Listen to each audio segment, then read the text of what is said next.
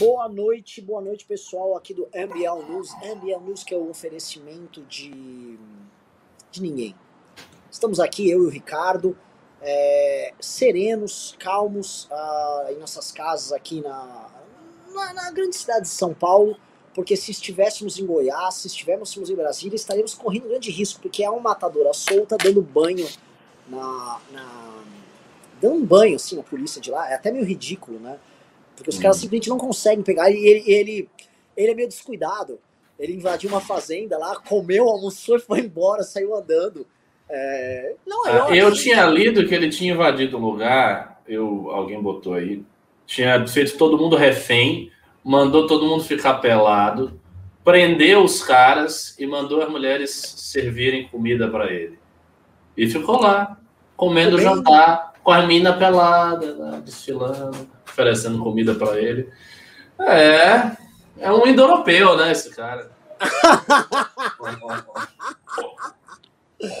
Olha, o Ricardo conseguiu linkar o caso com o indo-europeu. Isso mostra a, a, alto do nosso grande mestre. O, o, o, o, nosso grande guru, ele, ele, ele sabe o que fala. Ricardo, né, é assim, o título é forte, eu, não, eu nem sei se o nosso público quer falar. Digite um aí, se vocês querem que a gente comente de lá. A gente vai fazer análise sobre a Lázaro se quiser. Mas gente não, se quiserem que a gente pule só esse título como clickbait, tá, pessoal?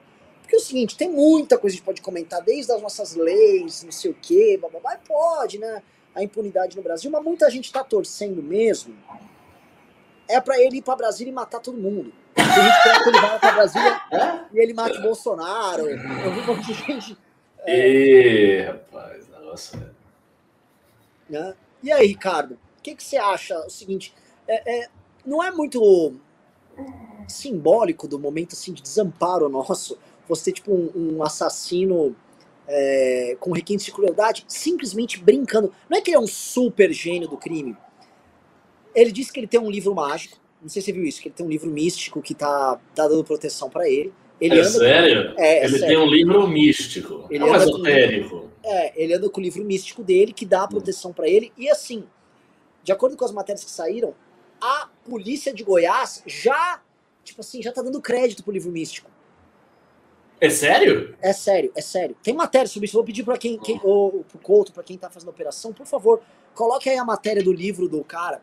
Então, o cara tem contornos interessantes essa história. Ele tem um livro místico, ele é um assassino descuidado, ou seja, ele deixa pistas e provas por todos os cantos e a polícia simplesmente não consegue achar ele.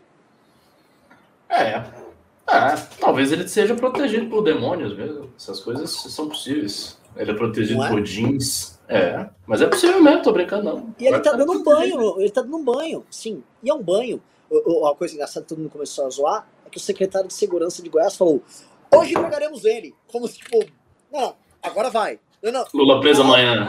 É, é, é, umas coisas assim, tipo, ah, é hoje, pera, agora vai, né? Não, não, hoje nós vamos dar um jeito, mas a confiança da polícia lá e dos investigadores não está muito alta por conta do livro místico dele. Eles estão, ah, o homem é foda, né? é, minha gente, que dá para falar sobre isso? A gente pode extrair muita coisa, né? Vamos, vamos pensar aqui que deve falar sobre isso. É, assim, eu, eu, eu, eu, vou, eu vou pegar na clave do que você comentou a respeito do papel simbólico do fato. A gente está em um país que tem uma motociata do presidente que supostamente tem um milhão de carros, quando tem 6.600. Ou seja, o maior representante do Estado brasileiro subscreve a narrativa que tem um milhão de carros e você olha e não dá 10 mil. A gente está num estado que o ministro encarregado pela logística da vacina era o Pazuello, que não sabe fazer logística de nada. A gente está num estado que as nossas opções são ou ficar na mão de um doido varrido, assessorado por um bando de malucos oportunistas, ou voltar para as mãos de um ladrão. A gente está num estado que a população não tem mais esperança não existe mais ordem, não tem, não tem mais nada. Então, assim, um assassino doido com um livro turístico, andando no matagal de Goiás, enganando todo mundo, é fichinha. É tipo, é mais do mesmo. É o Brasil, é. a realidade como, ele, como ela é. É isso. Assim, claro, esse, esse cidadão aí, ele deve ser pego em algum momento, né? deve ser pego. Mas mostra a total ineficiência do Estado. Estado é, né? Não consegue fazer é, nada. É, é, assim, é, é sintoma. Eu, eu, ontem fiz a coluna minha pra Gazeta, né? Hum. E, óbvio, assim, às vezes até eu fico com raiva dos meus títulos. Título, até eu me achei babaca com o título. Tava assim: Política da morte ou a morte da política? Né? Sobre Lula, Lula e Bolsonaro. Eu entendo, assim, se fosse um cara do Globo, falaria: Nossa, olha, você entendeu a analogia que eu fiz? Política da morte morte da política, meu. Mas eu fiz lá o texto falando assim, né, do Lula e o Bolsonaro, porque muita gente vem celebrando o Lula como opção ao Bolsonaro como se fosse um revival da política. Dizer, olha só a coligação que ele tá, olha só a construção. E o que eu sinto é o seguinte, né? O que a gente está tendo não é exatamente política em termos amplos, como as pessoas gostam de imaginar, especialmente a própria esquerda ou o próprio establishment que gosta de ficar arrotando em democracia, porque o que o Lula está tentando construir com o sistema político é um velho arranjo elitista de poder que suprime a oposição, um arranjo de discurso único, um arranjo onde os agentes que não são, por exemplo, dotados de cargo, agentes que não estão dentro de veículos de imprensa, eles ficam alijados dessa participação política, fa busca fazer uma reconstrução histórica dos últimos seis, sete anos para cá e devolver o Brasil para aquele estado de impotência que os brasileiros viviam quando o Lula estava na presidência da República. Tipo, meu, eu não gosto desse cara, esse cara tá roubando, esses caras são os filhos da puta, mas eu não tenho para onde ir. E eles estão chamando isso de boa política, de democracia, de boa construção. E aí o que você tem é o seguinte, é o Bolsonaro de um lado propondo assim, meu, vou dar um golpe nessa merda, e no outro, são, são dois tipos diferentes de antipolítica, né? Um, um muito claro, muito óbvio, mas o outro que é tão antipolítica quanto, só não é tão nítido, é, que se vale de arranjos que eles dizem que são bons acordos políticos, e que na prática, não, não, pelo menos dentro de um arranjo minimamente democrático, não devem ser celebrados de maneira alguma. Claro, basta lembrar o fato de que o tal do arranjo político do Lula, que alguns, alguns analistas acham que revela prudência, inteligência e habilidade, na verdade, irmão, revela ladroagem e dá o dinheiro na mão da galera. Não tem, não tem grande habilidade. Também. É. Precisa também olhar com uma certa calma e dizer, ah, mas o Lula é um político muito habilidoso. Mas ele tem alguma habilidade. Em comparação ao Bolsonaro, ele é muito habilidoso. Mas em termos absolutos, ele não é nenhum gênio da articulação, não. O que ele fez foi roubar e dar o dinheiro na mão de gente que é venal. É isso. Ela queria o dinheiro, ele pegou o dinheiro e deu na mão dos caras. Então ele conseguiu governar de 2003 até o final do mandato da Dilma, basicamente nessa lógica a lógica de tirar o dinheiro das estatais e colocar na mão das pessoas. A lógica da propina. Não tem nenhuma grande habilidade ah. metafísica, genial. Peraí. Dizer, e, e, você veja, tem muita gente aí na mídia, até na direita, muita, muita gente que fala do Lula e simplesmente não leva em consideração isso. Quer dizer, parece que o mensalão e o petrolão foram pequenos detalhes. Não, você tinha um governo que estava funcionando, e aí você teve o mensalão e o petrolão em 2003 e 2000 cacetada, e isso foi um pequeno detalhe dentro de um governo que estava funcionando normalmente, uma, uma, uma corrupção localizada para uma finalidade localizada. Não. O método de governo do PT é a corrupção. Pelo menos foi. O que o PT construiu desde o primeiro ano, a partir do, prim do primeiro para o segundo, até o fim, porque Dilma cai justamente no contexto da descoberta da Lava Jato, Petrolão, tudo. O que ele fez durante todo, durante 15 anos foi tirar dinheiro público das estatais, meter a mão na grana e dar o dinheiro na mão de pessoas venais, que são pessoas que se vendem, pessoas que se vendem por dinheiro. E eu vou, eu vou dizer uma coisa: se um estadista mediano qualquer, de esquerda, direita, de centro, do que fosse, fizesse o mesmo, ele teria um governo relativamente pacificado e relativamente bem articulado. Por quê? Porque o Congresso está disposto a ganhar dinheiro desse jeito. Então você encontra, como diz o ditado, a fome com a vontade de comer. Então, se o cara quer pegar o dinheiro e dar na mão dos outros, eles também querem receber. Esse fator ele precisa estar sempre no, no, no ponto-chave, no centro de qualquer análise sobre a habilidade política do Lula, a sua virtude de negociador, a sua. Como é que o Pondé falou? A sua prudência conservadora. Todas essas expressões, elas são expressões muito bonitinhas para você ouvir, mas que não tem sentido nenhum, porque o que interessa é o seguinte: ele fez o mensalão ou, ou, ou não? Teve o petrolão ou não? Qual era a função do mensalão? Qual era a função do petrolão? Não era manter todo mundo com a mão molhada de dinheiro de propina e votar de acordo com o que o governo queria? Não era isso? Então pronto. Então a articulação dele é roubo. Acabou. E, e é Ricardo. Ricardo, assim, é o que você tá falando é tão. Óbvio. É tão óbvio. Mas, gostado do seguinte, a imprensa que cobre hoje o Bolsonaro se entregando ao Centrão celebra o Lula fazer exatamente a mesma coisa ao mesmo tempo. Há uma celebração da capacidade política do Lula. E, novamente, é muito fácil ganhar fama de articulador político quando basicamente você articula com o rabo alheio. É óbvio, você tá com o dinheiro alheio, você articula aí, é fácil, irmão. Um, milhão, um trilhão de reais na mão do MBL que a gente faz aí. Uma, a bancada do Congresso vai ser toda liberal. Passa tudo. Tá. E, e assim, mesmo, né? É assim, é, ah. da grana levou, é, pagou, levou. E esses caras, assim, o que me, o que me choca, né? É, é essa celebração que fica acontecendo, porque estão durando a pílula do Lula. Agora o Lula é prudente e conservador. Né? Ou seja, eu propinar, eu, eu por exemplo, trazer um, um partido como o PP, propinando os caras, dando cargos em estatais que, assim, obviamente são estatais que eles fazem uso de picaretagem, ou como o tratolão que o Bolsonaro fez agora, que é um golpe prosaico. Quando a gente fala do petrolão, quem está assistindo aí, petrolão foi muito complexo. O PT criou uma engenharia, olha só, engenharia mesmo, né? Departamentos de engenharia e perfurar, perfuração, departamentos que construíam plataformas, encomendas com grandes empreiteiras, e aí nesse contrato você tinha os aditivos, os aditivos de contrato com obras que eram entregues aumentavam, e aí nesse gap eles iam ganhando, isso tinha que abastecer grupos políticos setoriais dentro dos partidos políticos que estavam na base aliada. É um sistema muito complexo, demandou uma engenharia gigantesca. O tratolão é tipo assim, toma uma grana e compra uns trator superfaturado e foda-se. pois é, e fica com a gente. Entendeu? E assim, o, Centrão se leva desse jeito.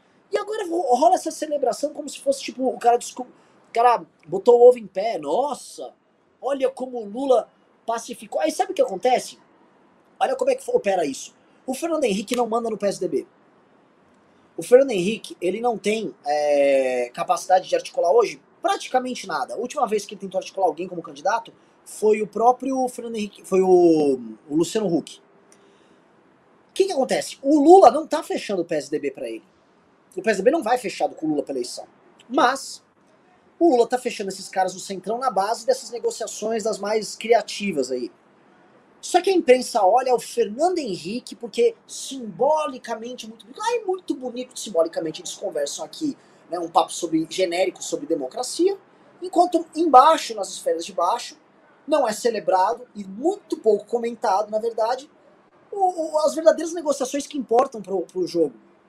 E a gente fica olhando isso, tamo fudido mesmo, né? A gente tá é, jantado, o Brasil tá jantado. Eu acho que o que tá acontecendo, Ricardo, é muito humilhante. O que tá acontecendo é uma humilhação. É, assim, são sequências de humilhação que é difícil você resistir, é difícil você conseguir ficar de pé na sequência de humilhação. Os exemplos dela, porque assim, as pessoas começam a não perceber que essas coisas são humilhações. Exatamente. O retorno você do Lula, tocou num bom ponto. Brasil, não, elas começam a não perceber. É, é profundamente humilhante. É humilhante o que está acontecendo. É uma humilhação grotesca. Só que você olha pro outro lado, o que, que tem? O Bolsonaro parou a cidade de São Paulo no sábado para andar de moto com 6 mil machos no dia dos namorados ele parou a, a maior cidade da América Latina, se eu não me engano, no mínimo uma das duas ou três maiores cidades do hemisfério sul do mundo, para andar de motoca com 6 mil caras puxando o saco dele. A cidade foi parada, a maior rodovia que leva para o interior do estado de São Paulo, que basicamente é responsável pela logística de suprimentos para a região oeste do estado de São Paulo, para Minas Gerais, foi parada para o cara passear de moto sem nenhum objetivo específico além de celebrar ele próprio. Isso é uma humilhação. É um tipo de humilha é, é humilhante, assim, é, é cuspir na cara da galera. E as pessoas estão aceitando. E as pessoas estão aceitando todas as coisas. A história vai ser recontada pelo PT da maneira mais perversa possível.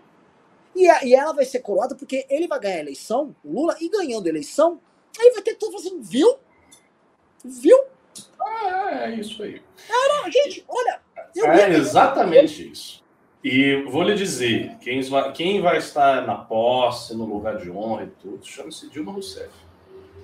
Dilma Rousseff vai ser uma figura Sim. importante. Ela vai ser uma figura importante da narrativa do Lula vitorioso. Muito importante, porque assim, pra, do, no entender deles, aquilo ali será uma reabilitação histórica de grandes proporções de um partido que recebeu um golpe. Então o partido todo volta e Dilma vai ter um lugar de honra. Eu tenho certeza absoluta, ela vai ter um lugar de honra, sabe? Vai estar ali, vai ser celebrada, se, vai ser citada no discurso do Lula. Eu acho que o Lula vai citar Dilma Rousseff, vai falar do que aconteceu. Talvez, talvez, talvez ele não seja tão enfático, né? porque tem um aspecto também, você vai ter que fazer composição com todos esses partidos que estavam pelo impeachment naquela época. Então pode ser que ele dê uma passada de pano aí, não queira, enfim, subir muito o tom logo na chegada dele. Mas eu tenho certeza que para dentro da esquerda, para a militância da esquerda, o, o, sentido da coisa vai ser essa. Vai ser esse. Vai ser esse o sentido da coisa. E, Sim. de fato, esse, esse aspecto que você está levantando é muito relevante, porque a gente vê a mídia falando ah, a volta da política, o diálogo, a conversa, a articulação, e simplesmente esquecendo, fazendo tábula rasa dos dois maiores escândalos de corrupção do, do, dos últimos tempos, tirando o tratolando do Bolsonaro, os dois grandes escândalos de corrupção. Não existe articulação virtuosa se ela é feita na base da propina. Isso é óbvio.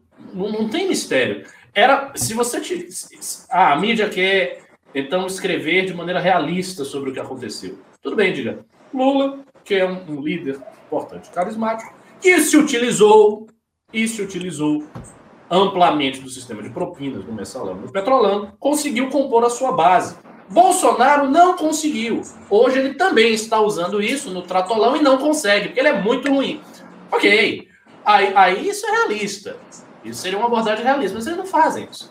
Então eles vão falando como se a coisa tivesse passado, tivesse esquecido, e não aconteceu, e foi tudo uma mistificação, e a Lava Jato viu coisas, miragens assim que apareceram no horizonte das pessoas, e nada disso ocorreu. E se ele voltar, ele vai voltar muito tranquilo e calmo. E ainda acho que não vai ter de início, assim. Eu não sei se os bolsonaristas, a militância, vai ter força para fazer uma grande manifestação, para fazer grandes atos. Eu não estou sentindo esse clima, não. Não estou sentindo esse clima. Eu estou sentindo um clima ainda de fazer atos contra Bolsonaro. O ato da esquerda foi bem grande. Há uma pressão para a gente fazer também. Talvez a gente faça, talvez não. Tem, tem que ver aí as, as condições de fazer isso aí. E não tenho certeza que ah, Lula vai voltar, então vai rolar panelaços enormes e atos e não sei o quê. Talvez não. Eu acho que vai caber a gente, ao MBL, forçar a mão nisso tentar manter a, a, a, temperatura quente, mas eu acho que vai ser um esforço. Um esforço. A gente vai, sabe, tentar espremer um limão que não está fácil. Justamente o contrário do que é hoje Bolsonaro. Atacar Bolsonaro, eu já falei várias vezes, é muito fácil. Criticá-lo é muito fácil. Fazer manifestação contra Bolsonaro é muito fácil. A esquerda só conseguiu reunir aquele número grande de pessoas porque foi contra Bolsonaro. Se tivesse qualquer outro governante aí no poder, a esquerda não conseguiria ter feito isso. A esquerda jamais conseguiria fazer uma manifestação tão grande assim contra o João Dória. Se o João Dória fosse presidente, não teria, não teria a energia, as pessoas não ficariam enérgicas a ponto de sair das suas casas com aquela raiva. Não teria. O Bolsonaro ele é capaz de polarizar. Sim. Ele polariza demais. E ele polarizando demais, agora ele está no polo mais fraco. Então, basicamente isso, Não. ele está no polo mais fraco. E Ricardo, lembrando, os atos da esquerda contra o Temer, eles eram minúsculos. Minúsculos, é Temer foi uma piada. Né? Exatamente. E ainda, eu lembro, eu, eu fui um deles. Eu fui um ou dois atos, lá em Salvador ainda. Eu fui, eu vi, vi como era, vi como eram as pessoas. Aquele pessoal, né, militante de esquerda caricata, esquisito. Mas estavam lá nos atos, eram atos pequenos, fracos, e que só tiveram algum efeito, para não dizer que não tiveram efeito, não tiveram até algum efeito no início.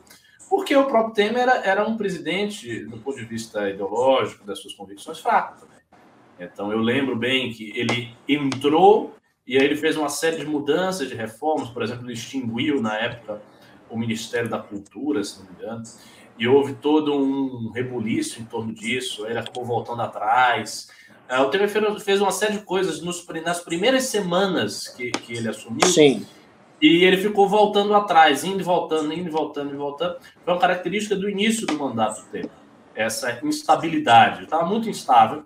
E um dos hinos das manifestações de esquerda era sobre isso. É alguma coisa que se empurrar o Temer cai, empurra, empurra, ele balança, tinha, tinha, esse negócio. E ele era assim mesmo. Ele chegou assim, com muita incerteza, ele não tinha popularidade nenhuma, a popularidade dele ridícula ficou assustado com aquelas manifestações que a esquerda fez no início, mas as manifestações em si eram fracas, mas não eram grandes. Muito diferente dessa que aconteceu agora. E que vai acontecer agora também, né? Porque eles marcaram para o dia 19. Então, Sim. 19, agora vai ter uma nova manifestação de esquerda. No meu entender, não foi muito inteligente. Eu acho que essa manifestação vai ser menor. E vai ficar bem menor, e vai ficar bem na cara que foi menor.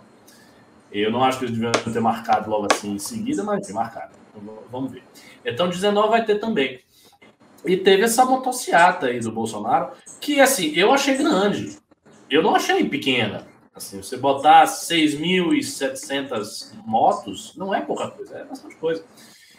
Só que foi vendida. É, o problema da, da, da venda é que, que complica tudo. Foi vendida mas, Ricardo, como se fosse uma coisa. Ah. Assim, o Boulos, com a estrutura sindical do PSOL e tal, se ele precisar fazer um ato não orgânico, um ato uhum. assim, ato de máquina para mobilizar, uhum. ele vai fazer e ele vai botar um número até maior do que 6 mil pessoas. Ele sempre fez isso. Sempre tinha 5, 10, 3 nos atos deles. É, do jeito dele. Ali foi o presidente da República mobilizando muito dinheiro, foram rios de dinheiro. Uhum. Foram, foram, foi assim, a estrutura do Palácio do Planalto foi mobilizada para uma operação de 6 mil motos.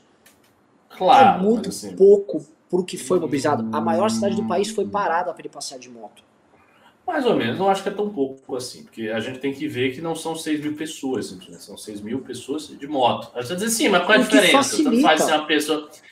Não, não exatamente. Sim, se a gente fizer uma carreata. Você perde, Ricardo, não, se fizer uma carreata, por exemplo, se tiver mil, mil carros numa carreata, é bastante carro. Sim. É muito. Acho que é. Se fizer uma carreata de 2 mil carros, é uma enormidade. É então, é você ter 6 mil. Bom. Ela é percebida, tanto que você viu que a Carla Zambelli falou, o número altíssimo de aluguéis de moto. Por quê? Uhum. Porque eles tiveram que fazer um lance de alugar moto, porque eram pessoas que não tinham moto e foram. Então, se não tinha moto, provavelmente rolou, igual rolou marmita, igual rolou um monte de coisa. Esse tipo, é esse tipo, ainda, esse tipo ainda vai ser descoberto. O lance, assim, a moto, eu acho que a, a, a motocicleta do Rio talvez foi até maior que a de São Paulo. É, eu acho que, assim, a moto é um meio termo bacana para você conseguir fazer entre rua e, e, e, uma coisa do tipo carreata. É verdade. 6 mil para o, o eu lance assim, tipo, o dispêndio de energia do presidente da república para isso, e eu, eu trato aqui como um ato de máquina, igual o ato do Bolas era um ato de máquina, isso, é um ato isso, de isso. máquina para um ato de máquina com dispêndio de energia não é uma, não é uma coisa substancial. Não estou aqui no diminuir, ah, eu gosto do Bolsonaro, vou diminuir. É, é, é, a última manifestação do Bolsonaro, a gente falou, porra, aumentou de tamanho, bastante. Eu lembro. Ela teve um aumento considerável ali. Mas, é, pro que eles estão despendendo nessas, nesses passeios, ele não vai ter condição de fazer isso várias outras vezes. Tipo, vou parar São Paulo mais três vezes esse ano. A não ser que agora realmente seja um, um calça ele, ele não tá com a mão no cofre? Ele tá com a mão no cofre, ele bota aí o dinheiro, faz, acabou.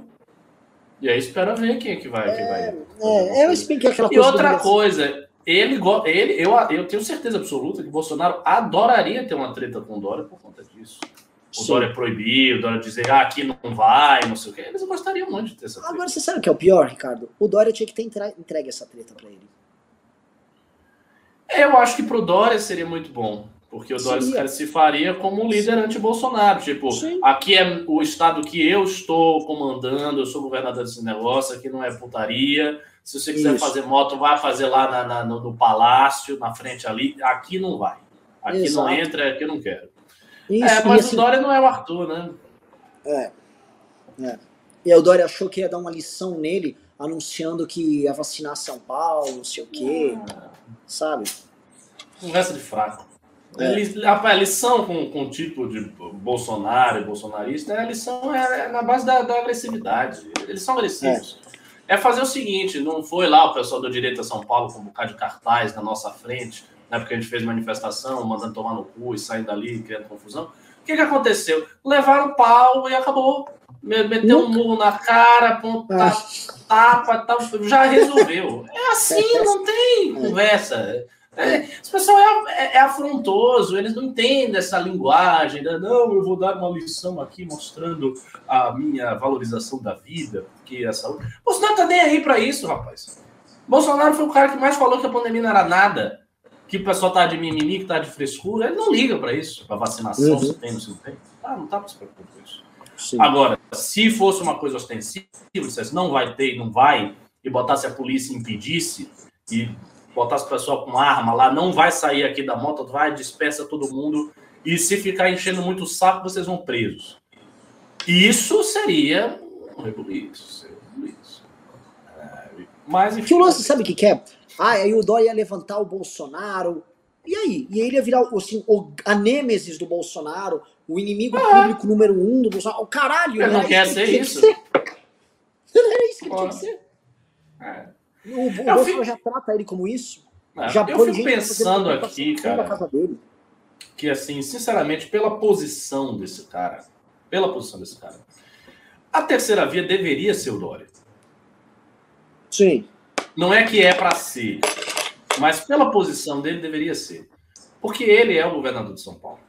São Paulo é o estado em que Bolsonaro está com uma das mais baixas aprovações. São Paulo é o estado que fez as manifestações de 2015 2016, as maiores. Todo mundo fez, mas aqui foi maior. Então, seria uma vocação natural para ele ser a terceira via, mas ele não consegue. Não consegue emplacar. E tá aí perdendo tempo. A galera quer votar no Ciro. E estamos aí, a ver navios nesse barco a deriva. É uma situação muito triste. E ainda não acontece nada de relevante nesse país, pra gente ter uma pauta mais quente. Né? Falar um ladrão lá, um assassino. É. Foda, foda. E, cara, eu nem sei o que comentar. Até é, botaram o título é. aqui porque eu só tenho um vídeo meio desanimado. É. É, e não é que eu tô desanimado, eu tô muito animado. Eu tô. Eu tô só avisando o pessoal o seguinte: que quem nos acompanha, prepare-se para momentos muito negros. Prepare-se para momentos muito, muito negros e prepare-se para ajudar a construir, isso se vocês tiverem disposição, claro, mas para ajudar a construir uma alternativa para esse momento negro que está tá raiando aqui no horizonte, que é a, a, não só a vitória provável do Lula nas eleições, né, que eu acho que é, é provável e há pouco que nós possamos fazer para evitar. Não que a gente não vá lutar para evitar, mas é saber que do outro lado você vai ter o Bolsonaro que é assim, é, é, é, desmobilizante. Entendeu? Assim, o, o, o cidadão comum que estava emputecido é, com o PT lá naquelas manifestações de 2015 e 2017, imagina esse cidadão emputecido sabendo que o Lula é favorito para ganhar a eleição. O fato desse cidadão não estar emputecido mais e você ter, tipo, sei lá, 6 mil bolsominions só, mostra como desmobilizou, como não há linha de defesa. É um exército desmotivado e não tem o William Wallace passando com um cavalo lá, falando, vamos a. Não tem o Leônidas falando, oh, tonight we dine in hell. Entendeu? Nós não, não vai ter ninguém para jantar no inferno com o Leônidas dos 300, entendeu? Você não tem nada. É assim, os persas estão chegando e eles vão levar. E você sabe o que, que os persas são, né, Ricardo? Indo-europeus. É foda, cara. o Brasil tá virando um cucutene triplo de vagabundo, velho. É, o, o que, que acontece também, né? Assim, existe uma, uma, uma falsa visão na cabeça de muita gente que certas manifestações históricas são fixas, né? A galera acha que as coisas estão paradas no tempo. Sim. Então, olha lá para 2015, 2016, olha para essa sublevação da classe média, para esse antipetismo desvairado, muito intenso que existia. As pessoas ficam achando que essas coisas não vão, elas, elas continuam assim eternamente. Pode passar o tempo, não aconteça o que acontecer, que está aí a classe média antipetista, odeia o PT e vai se mobilizar e vai se mexer. Não tem nada a ver. Não tem nada a ver. As coisas mudam. Mudam completamente. Você pode estar A e ir para Z. E eu nem acho, eu vou dizer, eu nem acho que nós estamos na situação mais negra, não. Acho que a gente está numa situação cinza. A situação mais negra é quando a galera, ao invés de não se mobilizar, ou seja, ao invés de ficar desmobilizado, mudar de ideia. Isso aí é o pior.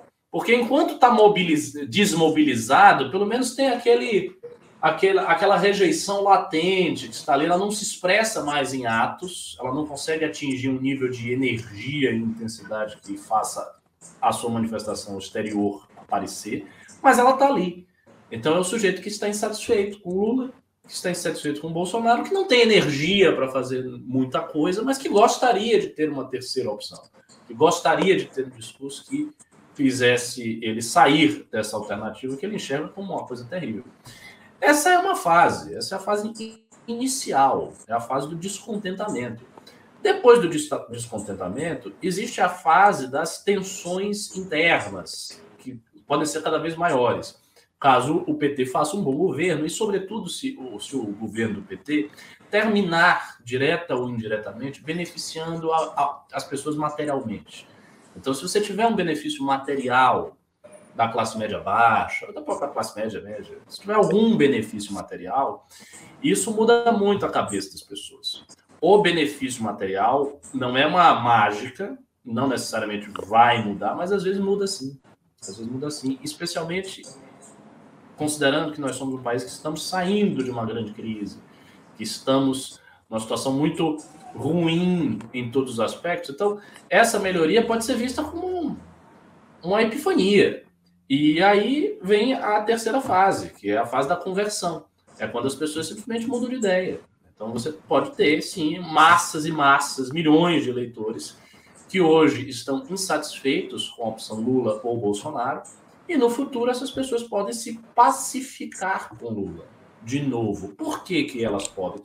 Porque antes, muitos desses eleitores eram pacificados com Lula.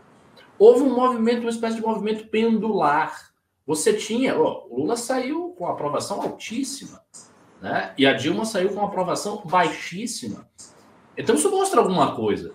Isso mostra que a imagem do PT foi sendo arranhada ao longo de muitos anos até chegar a 2016. Isso foi um processo. Houve um, um processo pendular. Qual é o processo pendular aqui? O PT estava aqui, ele foi para cá e ele estava voltando a subir. Ele começa a voltar a subir, veja, ele começa a voltar a subir ainda como uma opção que as pessoas não querem abraçar, mas que ela já não tem tanta energia para se opor. Ou seja, já é um estado de energia inferior, pessoa já está ali cansada. Tá. Depois disso, se ela for beneficiada, ela começa a se convencer, a, a olhar para o passado e dizer: não, realmente eu errei, não, não devia ter feito todas essas críticas ao Lula. Ah, ele é ladrão, ok, mas todo mundo é. O próprio Bolsonaro se demonstrou. Ah, o MBL não é. Ah, tá tudo bem, mas não sumiu o poder. A gente não sabe. Vai que no futuro, daqui a 30 anos, o ladrão. Então todo mundo é mais ou menos igual nesse aspecto, mas o cara tá fazendo alguma coisa. Ele ama o Brasil, bababá, bababá, tá aí. E aí a pessoa vai mudando de, de concepção, a mente dela vai se alterando ao sabor das circunstâncias e ela muda. Então isso pode acontecer tranquilamente. Isso é uma coisa que pode acontecer tranquilamente, que eu estou falando várias vezes, porque é uma, é uma profecia, né? Estou apontando aí um futuro no horizonte, e é um futuro que pode acontecer. Não tem, não, não há é nada de profeta, estranho. Não é, Ricardo? Não, não sou meio profeta. Eu tenho acertado, eu acho que eu acerto nas minhas análises. Geralmente eu estou certo. Porque eu sou uma pessoa desapaixonada. Eu sou muito frio e eu não boto muitas emoções nas coisas. Então, como eu não boto emoções, eu não fico projetando aquilo que eu quero ver. Sabe? Porque isso é uma coisa, por exemplo, que muitos analistas, jornalistas, até intelectuais, Eles fazem, eles projetam na, nos fatos faço seus isso. sentimentos. Eu acho que você faz, não faz, não acho que você faz tanto, não. Você é bastante realista. Mas tem gente que projeta muito. Por não, exemplo, eu faço, eu, eu ia até falar, eu faço e às vezes eu acerto. Eu odeio o Bolsonaro profundamente, eu muita coisa. É verdade. Mas assim, também erro, também erro. Eu acho que você acerta é mais e vai falar de um acerto teu agora, tá? Bolsonaro hoje estourou o teto, claramente, tá? E aumentou para 300 reais Bolsa Família.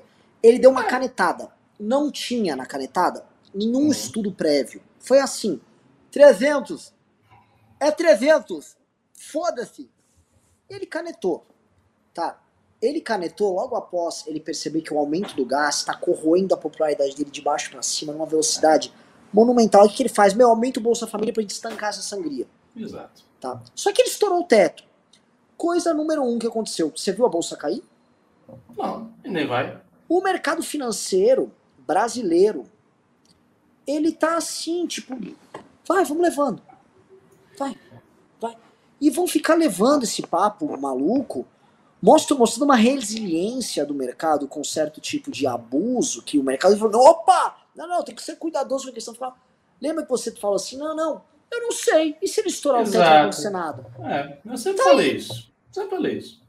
Sempre falei isso. É, é porque, sabe por quê, né? Porque, para mim, o negócio é o seguinte: quando é que o mercado chia? Quando as pessoas, os grandes players, começam a perder dinheiro. Se eles não tiverem perder, perdendo dinheiro, isso é uma coisa objetiva. Eu estou perdendo dinheiro, sim ou não? Ah, mas estourou o teto, mas ele está imprimindo dinheiro, mas ele resolveu comprar a Venezuela, mas ele entrou em guerra com a Bolívia. A pergunta é, tá, tá, tudo isso aqui deveria deixar o mercado muito nervoso, mas eu quero saber, ele está ganhando dinheiro ou não está? Ah, não, ele continua ganhando dinheiro. Então não fica nervoso. Porque está ganhando dinheiro. Mas é óbvio, porque, veja, a interpretação, a interpretação do que é grave ou não é grave para o mercado só pode ser dada por este fator, que é os grandes players estão ou não ganhando dinheiro. Porque se eles estiverem ganhando dinheiro, então aquilo não é grave para o mercado. Não faz sentido dizer, não, olha, isso é muito grave para o mercado, mas todo mundo está ganhando dinheiro. Então por que é grave? Por quê? Porque existe assim, uma categoria metafísica que é o seguinte: reformas de austeridade. Sempre que uma reforma de austeridade for derrubada, então isto é grave para o mercado. Não existe essa categoria metafísica. O que existe é a relação dos operadores com os seus ativos. Se eles estão ganhando, eles ficam felizes. Agora eu vou dizer uma coisa: se você tiver, é claro que esse é um cenário um pouco improvável e difícil de imaginar. Mas se você tiver um país que faça reformas de austeridade duras, liberais, etc, etc, e os grandes players do mercado comecem a perder dinheiro, eles vão ficar putos. Porque trata-se disso. É porque geralmente existe alguma harmonia entre você ter um Estado mais austero e você ter um ambiente de negócio, de capital financeiro que funcione melhor. Essa harmonia existe em alguma medida. Mas se você invertesse e ela se quebrasse, os caras iam dizer: não, a reforma de austeridade é um absurdo, neste momento, não é condição, blá, blá, blá. eles iam criar uma teoria Eles iam criar, o, sabe, é óbvio. O, o, economistas com uma linha mais keynesiana iam começar a ficar mainstream, iam começar a palestrar em bancos, escrever em jornais, Exatamente. e certos consensos vão ser falando, olha, o Brasil precisa modernizar seu momento, né, porque a gente precisa sair um pouco do discurso neoliberal. Eles iam, isso Exatamente. naturalmente. Mostrar só um negócio para vocês entenderem o que é o mercado financeiro brasileiro, tá bom, pessoal? É, é assim, é, eu até posso pedir para quem está operando fazer isso. Mas aqui está o Ibovespa, ó. É, tá subindo. É, é, não, mas aqui é de 2009 para cá, tá? Hum. É, cadê meu dedo aqui? Aqui, ó, onde está meu dedo, tá marcando aqui, é 2009. Em 2009 tem aquela baixa, que é a Sim. grande crise ali que teve, de 2008, do subprime. Uhum. E aí, o Lula fez políticas anticíclicas completamente gastadoras, todo mundo sabia que ele é irresponsável. A bolsa caiu? Não. A bolsa não caiu, gente. E todo mundo sabia, era o Guido Mantega. Era PAC, era a gastança, todo mundo sabia o que estava acontecendo. Sim. O mercado estava ganhando dinheiro, o mercado foi. Foi levando, levando, levando até onde dava. É. Até que aí a sabe... crise fiscal bateu na porta mesmo. E aí a casa uhum. caiu. É, mas assim, a gente também cometeu. Né, se o MBL, enquanto instituição, cometeu Sim. alguns erros nesse sentido, porque a, a, leitura que o MBL fazia estava, no início, muito presa a essas, esses indicadores de mercado. Não, o mercado fez isso, o mercado fez aquilo. Levou, ou seja, levou-se um tempo até nós termos a percepção bem clara de que as coisas não estão conectadas desse jeito. Às vezes você tem uma situação de economia real que está tudo muito ruim e o mercado está ganhando dinheiro, porque os grandes players estão ganhando dinheiro, que é isso que interessa. E outra, existe um dinamismo também da Bolsa, que o próprio Felipe Hermes, no News que fez conosco, explica. Há um dinamismo da Bolsa que é interno do que eles estão fazendo. Então, se você tem novas empresas entrando na Bolsa, se você tem um bom monte de gente da classe média entrando e botando grana no mercado de ações, você vai criando um mercado cada vez maior. E às vezes, você veja como às vezes a coisa é tão complexa que o mercado ganha pela perda da economia real. Por que, que tanta gente da classe média hoje está entrando no mercado? Ah, porque tem mais informações. Ok, isso é um fator também. Mas tem um outro fator. Os salários estão baixos em comparação com a economia real. O salário está perdendo o seu valor. Então a gente tem uma situação que o salário perde o seu valor. Então as pessoas são meio que forçadas a complementar a sua renda salarial, pegando o que pode do salário, poupando e investindo. Investindo em ações, investindo em criptomoedas, investindo nisso, investindo naquilo. E isso acontece justamente no cenário em que a economia real está sendo defasada, está sendo destruída. Então, às vezes, você tem uma situação que a economia produtiva está indo para o buraco, e as pessoas vão tentando transferir o dinheiro que podem para a especulação financeira, porque a especulação está conseguindo dar retornos extraordinários e coisas que de outra maneira eles não têm. Então existe também essa essa essa, essa dialética né? de uma coisa caindo aqui, outra coisa subindo ali. Então você olhar, assim, você ficar olhando para o mercado dizer, não, aconteceu isso, mas ó, o mercado indicou, então é assim. Não, não é, não funciona desse jeito. Claramente não funciona desse jeito. E sobre o teto de gastos, cara, é o que eu estou lhe falando. Eu, eu acho que Bolsonaro vai estourar todos os tetos de gastos que existe, o que está aí, o que for imaginado, ele vai estourar. Ele vai fazer o que ele precisa fazer. O que ele precisa fazer é simples, do ponto de vista assim conceitual. Ele precisa ter uma grana e dar grana na mão do povão. Pronto. Se ele for fazer isso por Bolsa Família, por auxílio emergencial, por renda mínima, por auxílio Bolsonaro. Não interessa o nome, o jeito, o mecanismo. Isso é tudo. É, é o próprio Bolsonaro não está nem aí para isso. Ele deve chegar para todos os subordinados dele da área econômica e dizer: eu preciso do dinheiro na mão desses caras porque a minha popularidade estava tava baseada nisso. Então, dê um jeito. Aumente aí o Bolsa Família. Faça o que você quiser. O povo tem que perceber uma coisa simples: o governo federal está dando dinheiro para ele. Pronto. Percebeu isso? Aumentou popularidade? Eu vi isso na estatística, isso me garante ir para o segundo turno e disputar com o Lula numa condição um pouco mais favorável, então eu vou fazer. E o resto? Ah, o resto a gente vê depois. O resto a gente vê depois. E, e, e, esse raciocínio do Bolsonaro é um raciocínio que faz todo sentido. Também faz todo sentido. Não é um. Ah, mas é um absurdo. Mais ou menos. O, o, o, o cara está sendo pressionado, premido por todas as instituições. Ele está com medo. Ele sabe que a família dele é envolvida com miliciano. Ele sabe que tem um bocado de coisa errada na do Covid. Ele sabe que tem tratolão. Ele sabe de tudo isso. Ele sabe que se ele sair e perder a caneta, vão para cima dele. Então a prioridade da vida dele é conseguir a reeleição.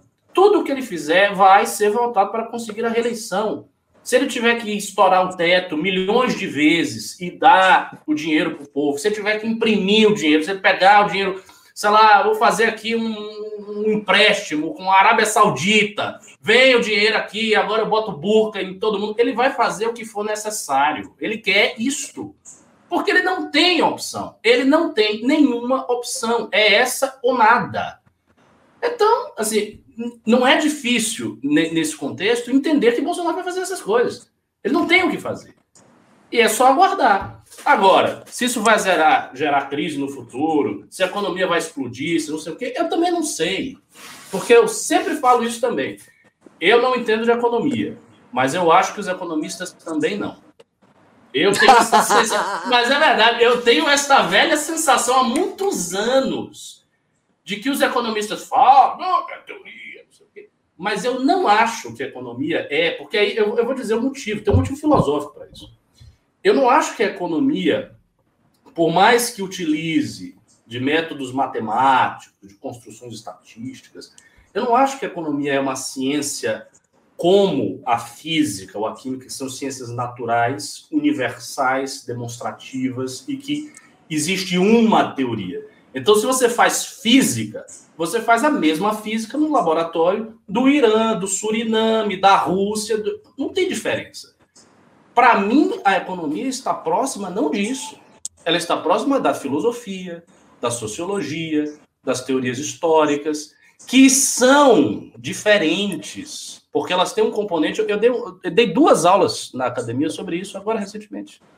Foi a aula sobre conservadorismo, eu falei disso essas ciências, as nossas ciências humanas, como dizia o Dilthey, elas são ciências da subjetividade do espírito. Elas não são ciências do mundo material que não tem sentido e significado, que não pensa. Elas são ciências do mundo interno, da percepção, do pensamento, do sentimento, da sensação, de tudo aquilo que é fenomênico para o sujeito. E isso é irredutível. Isso é irredutível. Você não, não consegue reduzir numa coisa só, porque você tem um livre-arbítrio humano. Você tem uma série de componentes aí que, que, que é diferente da, da, da, natureza. Então você tem natureza e tem espírito. Para mim, a economia está nesse campo aqui do espírito. E eu acho que o que mostra isso é o fato de que tem várias teorias econômicas. E elas não, e não, e não tem uma teoria que diga ah, unificou tudo. Os liberais têm essa pretensão. Eles dizem, não, tem uma teoria que é a liberal. E todas as outras. Mas por que, que todas as outras estão aí? E a galera está aplicando? E todo mundo está estudando? Porque se fosse uma coisa tão universal, deveria ter acabado isso. Né? Ninguém está fazendo física, cosmologia hindu. Ricardo, esse assunto é incrível. Eu vou fazer o seguinte: vou fazer uma coisa estranha no programa, pessoal. A gente vai entrar nesse assunto que eu tenho perguntas para fazer e a gente vai dar aquela pirada legal no programa. Vou ver se até. Acho que não vai chegar em indo europeu, mas a gente vai dar uma pirada. O problema é que eu preciso ir dar uma mijada. Vou no banheiro. Então você segura o programa 20 segundos. Uh, não, isso não. Um Seguro, minuto, vai ao banheiro com calma. Eu, volto. Eu, eu, eu, vou, eu vou respondendo aqui o que o pessoal. Ó, bom momento para vocês fazerem perguntas informais, porque eu estou aqui sozinho com vocês, então falem aí no, no, no chat o que vocês quiserem. Crítica da economia política by Ricardo Marx e tal. Não, então, eu, eu, eu não entendo de economia. Não estou dizendo que eu sou um grande especialista, que eu entendo. Eu estou falando de, da percepção de alguém que está vendo as coisas. Eu vejo várias escolas econômicas simultâneas sendo defendidas por pensadores distintos ao mesmo tempo. E eu não vejo nenhuma dessas escolas, até hoje, teve poder de unificar todo o campo e simplesmente destruir todas as outras. Nunca teve. Ah, mas tem os liberais. Sim, tem os liberais, tem, vários, várias escolas liberais, primeiro. Não é uma só, são várias escolas, a partir de princípios distintos. Os keynesianos, os marxistas, os não sei o quê. Tem, tem muitas escolas de economia. E mais do que isso, tem muitos programas econômicos sendo aplicados em países diferentes. Você não vai, por exemplo, querer me dizer que o desenvolvimento econômico da China é igual ao desenvolvimento econômico dos Estados Unidos que é igual ao desenvolvimento da econômica que a União Soviética teve na época de Stalin, nos planos quinquenais, quinquenais e que é igual ao desenvolvimento que a Inglaterra teve no século XVIII, e que é igual ao desenvolvimento de Macau. São coisas diferentes, são teorias diferentes, são pensamentos diferentes as pessoas estão em lugares diferentes com resultados diferentes. Então, a meu ver, não há unificação.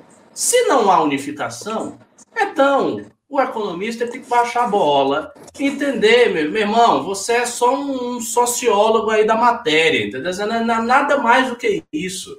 Você não é um cientista natural, você não é Marie Curie, você é um, um, sociólogo, você é um, no máximo um sociólogo que lida com um aspecto humano que é a economia. Pronto. Ah, mas tem matemática, os números complexos tem toda a matemática do mundo, mas você não consegue tirar um elemento que não é matematizável. Qual é o elemento? Você. As pessoas. Elas não são matematizáveis. Ela não é a natureza, ela não é externa. Ela tem espírito, ela pensa, ela age, ela muda, ela muda de ideia, ela tem cultura. Tem, por exemplo, a questão da cultura. A questão da cultura é muito relevante para isso. Como é que você enfia na cabeça, olha só, como é que você enfia na cabeça de um povo, um povo oriental, né, acostumado a uma tradição política extremamente vertical, imperial, você vai enfiar na cabeça desse povo o liberalismo inglês. Como você vai fazer isso? Eles não são ingleses. Não têm... você, você, teria que mudar toda aquela cultura. Não, não, isso não vai acontecer. Ou se acontecer, vai gerar uma série de traumas.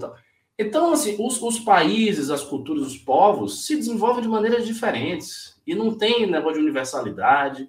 Essa universidade, para mim, ela está sendo colocada como propaganda. Eu não a enxergo, porque não é o que ocorre. Mas todos os economistas de todas as escolas, eles tendem a crer que a escola deles é sempre a melhor. Não, a minha Isso resolve tudo. A de dos outros é tudo uma merda. Mas a minha resolve tudo. É. E todas são é universais. Isso. Todas propõem modelos que são universais. Eu vou, posso entrar nesse assunto um pouquinho? Eu vou falar o seguinte: todo sistema ou modelo, teoria econômica, ela é uma ideologia por si só. Ela precisa ser uma ideologia. Sim, e mais, para ela operar, ela tem que ter uma espécie de um. Para mim, primeiro eu acho que toda teoria econômica ela carrega em si uma ideologia que, se não estiver implementada na cultura daquele povo, ela não opera. Também. Isso é essencial para entender porque certas coisas não mundo. Eu vou dar um exemplo. É, é, você pega um, um ibérico. Vou pegar um, um ibérico, que é por exemplo, a nossa matriz cultural. Um ibérico, ele não teria razões, vamos dizer assim, econômicas, essa frieza econômica, para não querer trabalhar tanto quanto, ou ter um modelo do que um, sei lá, um inglês, um, um, imigrante uh, inglês, um inglês anglo-saxão para os Estados Unidos com perfil calvinista. Ele uhum, está exposto aos mesmos estímulos econômicos. Só que ele enxerga, por exemplo, não, eu vou fazer minha siesta. Não, as minhas. Eu, eu não quero trabalhar esse um pouco a mais ele tem uma dinâmica de vida social diferente que a do, do hum. daquele cara. Então, naturalmente, a porra da teoria econômica não vai se dar da mesma maneira. Porque a perspectiva de vida, de comunidade que ele tem é diferente. E essa matematização que os caras fazem dos comportamentos humanos para trazer essas regras gerais não se encaixa. E eu tô falando agora só de povo, povos ocidentais, mas que, assim, que, que não operam nessa linha. E mesmo quando pega um caso onde opera, por exemplo, ah, não, mas transplantaram para o Japão um modelo capitalista. Sim, mas você pega certas características deles que se adaptaram profundamente e, e outras que não se adaptaram. Exatamente. Sim. E outras que não se adaptaram e geraram traumas culturais grotescos naqueles lugares, coisas por vezes insolúveis. E que só conforme o tempo passa você vai responder a esses estímulos. Por exemplo, pega a. É, como explicar o que está acontecendo no Chile? um país que foi anunciado como país de primeiro mundo em 2017. Ah, não, agora as pessoas querem welfare state, não sei o quê, blá blá blá, blá blá blá blá blá. Cara, eles precisaram de uma ditadura, eles precisaram de mais de 20 anos de uma ditadura ferrenha para implantar um modelo de liberalismo econômico, que foi sendo sustentado pelas coalizões de governo quando o país se redemocratizou. Só que aos poucos o país vai querendo retornar algo mais parecido com os vizinhos, a meu ver. Uhum. Há uma espécie de uma, de uma naturalidade uh, deles ali. E eu acho que esse problema acontece, e eu acho que, para mim, como leigo, tá? Todas as teorias econômicas elas vêm acompanhadas de uma retórica específica e que serve como justificativa ideológica, porque se não for implementado o pacote ideológico dele junto, ela não anda. E eu acho que há uma intenção natural em trazer o pacote ideológico. Só que às vezes o pacote ideológico é, é impossível de se encaixar. Eu quero dizer o seguinte, o libertarianismo aqui no Brasil, ele traz em si muito mais um pacote cultural do que econômico. Porque quando os caras vão para os grandes debates, eles vão para um debate cultural. E na verdade eles acabam caindo nesse debate cultural, e eles só têm espaço quando eles debatem culturalmente isso aí. E fica nisso porque têm um choque muito grande entre a visão de um desses caras e a visão da sociedade brasileira. E é um choque é tão grande que choca. E esse choque, aí você tem figuras que assim, são naturalmente bizarras, que fazem parte do, movimento libertário brasileiro, por, por conta do shopping, por conta do contraste. Você precisa de um Paulo Cogos como expressão carnal daquela porra ali, pra pessoa ver, caralho, olha como é diferente, né? E você pode pegar americanos que são absolutamente normais dentro da cultura deles, defendendo esse tipo de coisa, porque aquilo tá, aquilo tá inserido dentro de um, de determinado contexto. E eu acho que e, e você está certíssimo. E por isso que eu acho que realmente, quando eu vejo gente que. Uh, uh, a gente correu muito tempo, Ricardo, nesse erro de economicizar mesmo. E agora eu, eu fico. Eu, eu lembro disso. Releituras históricas, nossa, eu me acho um merda, velho. É, merda, porque a gente. Isso. Não, não, não, todo mundo de, oh, eu sou um merda. Não, porra, velho. Faltou muito conhecimento, faltou muito estudo pra gente. É, bom, eu vou lhe dizer uma coisa que tá, não sei se até que ponto isso é um consolo ou é uma. são, ou são palavras mais pessimistas, mas nós somos as únicas pessoas que pensam assim também, né? É. então, assim, o resto da direita liberal não é assim nem a pau. O Partido Novo não é. O pessoal é economicista, a bolsa, é aquilo ali o, o, o, os demais liberais, os liberais progressistas, isso aqui também. Todo, todo mundo tá muito fica muito enfatuado com esse negócio de, de, eu tenho uma solução econômica racional e cadê a solução? Se você tem a solução, por que, que não resolveu? Ah, mas as condições políticas, mas se me desse o poder, ué, o pessoal fica com muita, muita viagem, não é, não é tão simples, não é tão simples. A, a gente tem um histórico de um país periférico, colonial, uma colônia ibérica, um país miscigenado, profundamente complicado na sua matriz racial. A gente vivenciou em séculos passados um genocídio indígena, uma gigantesca importação de escravos. Essas pessoas se misturaram muito bem, em certo sentido, graças ao elemento é, diferenciado do português, que conseguiu mesclar isso aí, criar uma, uma, uma sociedade é, misturada, mas não sem contradições também muito duras, contradições sociais duríssimas, que a gente olha. Né? Basta, lá em Salvador, isso é muito claríssimo. Né? Você vai num, num shopping de elite, no Shopping Salvador, então só tem branco. Aí você vai, você vai na Pituba, né? Preto. É, na Pituba tá cheio de branco, e Peripedri tá cheio de preto. Por quê? Porque o preto é pobre, é isso. Então, assim, nesse cenário, essa coisa de ah, vamos pegar aqui o liberalismo na escola, não sei o quê, e aí a gente coloca aqui, aí reduz o Estado, aí tira os impostos, aí, aí o Brasil vai deslanchar como nunca se viu, vai ser uma coisa do outro mundo. Não vai. Não vai. Não vai. Não vai. O Collor não tentou fazer isso? O Brasil deslanchou, foi uma coisa do outro mundo? Não foi. Então você não resolve. O que não quer dizer que certas reformas pontuais não devam ser feitas, que coisas racionais, mas assim, não é a racionalidade global. Isso é algo que o Roger Scruton comenta no livro dele sobre conservadorismo, a propósito da questão ambientalista. Ele diz: olha, existe uma grande verdade no ambientalismo. Mas, ao contrário do que os ambientalistas costumam fazer, a abordagem conservadora deve ser local. Porque os ambientalistas sempre estão preocupados com grandes é, temas globais. Eu, então, li, isso, eu, eu li isso. Aquecimento é global, é o efeito não sei o quê. É, é sempre uma coisa global, uma coisa gigante. Você gosta do ambientalismo que... Tolkien, né? É lógico. Não é nem que eu gosto. Gosto. Eu acho que esse é o mais eficaz. Porque ele diz uma coisa, é um argumento muito correto. Ele diz: olha, vocês podem formular grandes soluções globais mas saibam que politicamente o mundo é dividido em estados-nação ainda. Quando um estado-nação poluidor precisa manter a sua velocidade de crescimento, para não ficar na retaguarda histórica, ele vai poluir, ele vai fazer o que for necessário, e nenhum tratado que ele assine ou não assine significará muita coisa. Porque ele vai fazer aquilo ali de acordo com a razão de Estado. Então não adianta nada você jogar um, uma pauta gigante que fica aí no terreno da utopia, ao passo que você não consegue enxergar as coisas próximas que estão ali. Por exemplo, para mim faz muito mais sentido um ambientalista de São Paulo querer revitalizar um rio de São Paulo. O que eu vou fazer? Eu vou aqui me organizar, todo o meu trabalho vai revitalizar um rio. Para um rio e vou revitalizar. Porque ele fez algo. Aí não, não, eu vou denunciar o aquecimento global. E o que, que isso vai resultar? Nada. Você vai passar anos e anos falando essas coisas, não vai resolver nada.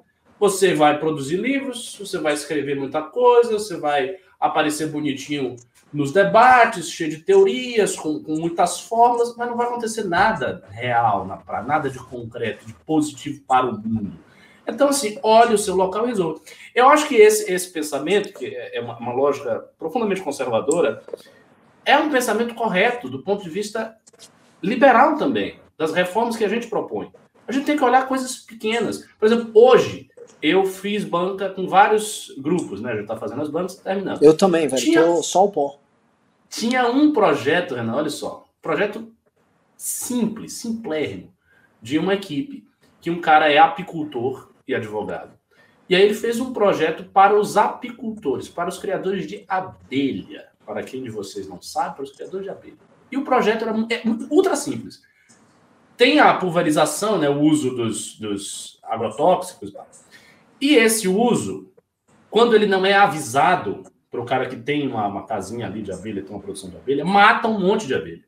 Então os caras perdem dinheiro, a produção atrasa, tem uma série de problemas práticos que acontecem, porque a fazenda do lado fez isso, as abelhas estão circulando. Sim. E isso é ruim. Então o projeto é basicamente o seguinte: é o cara ter 72 horas para avisar, ele avisa um órgão que vai cuidar disso, um órgão que vai cuidar disso, ele avisa, papapá. E aí o cara guarda as abelhas dele e o sujeito faz o negócio.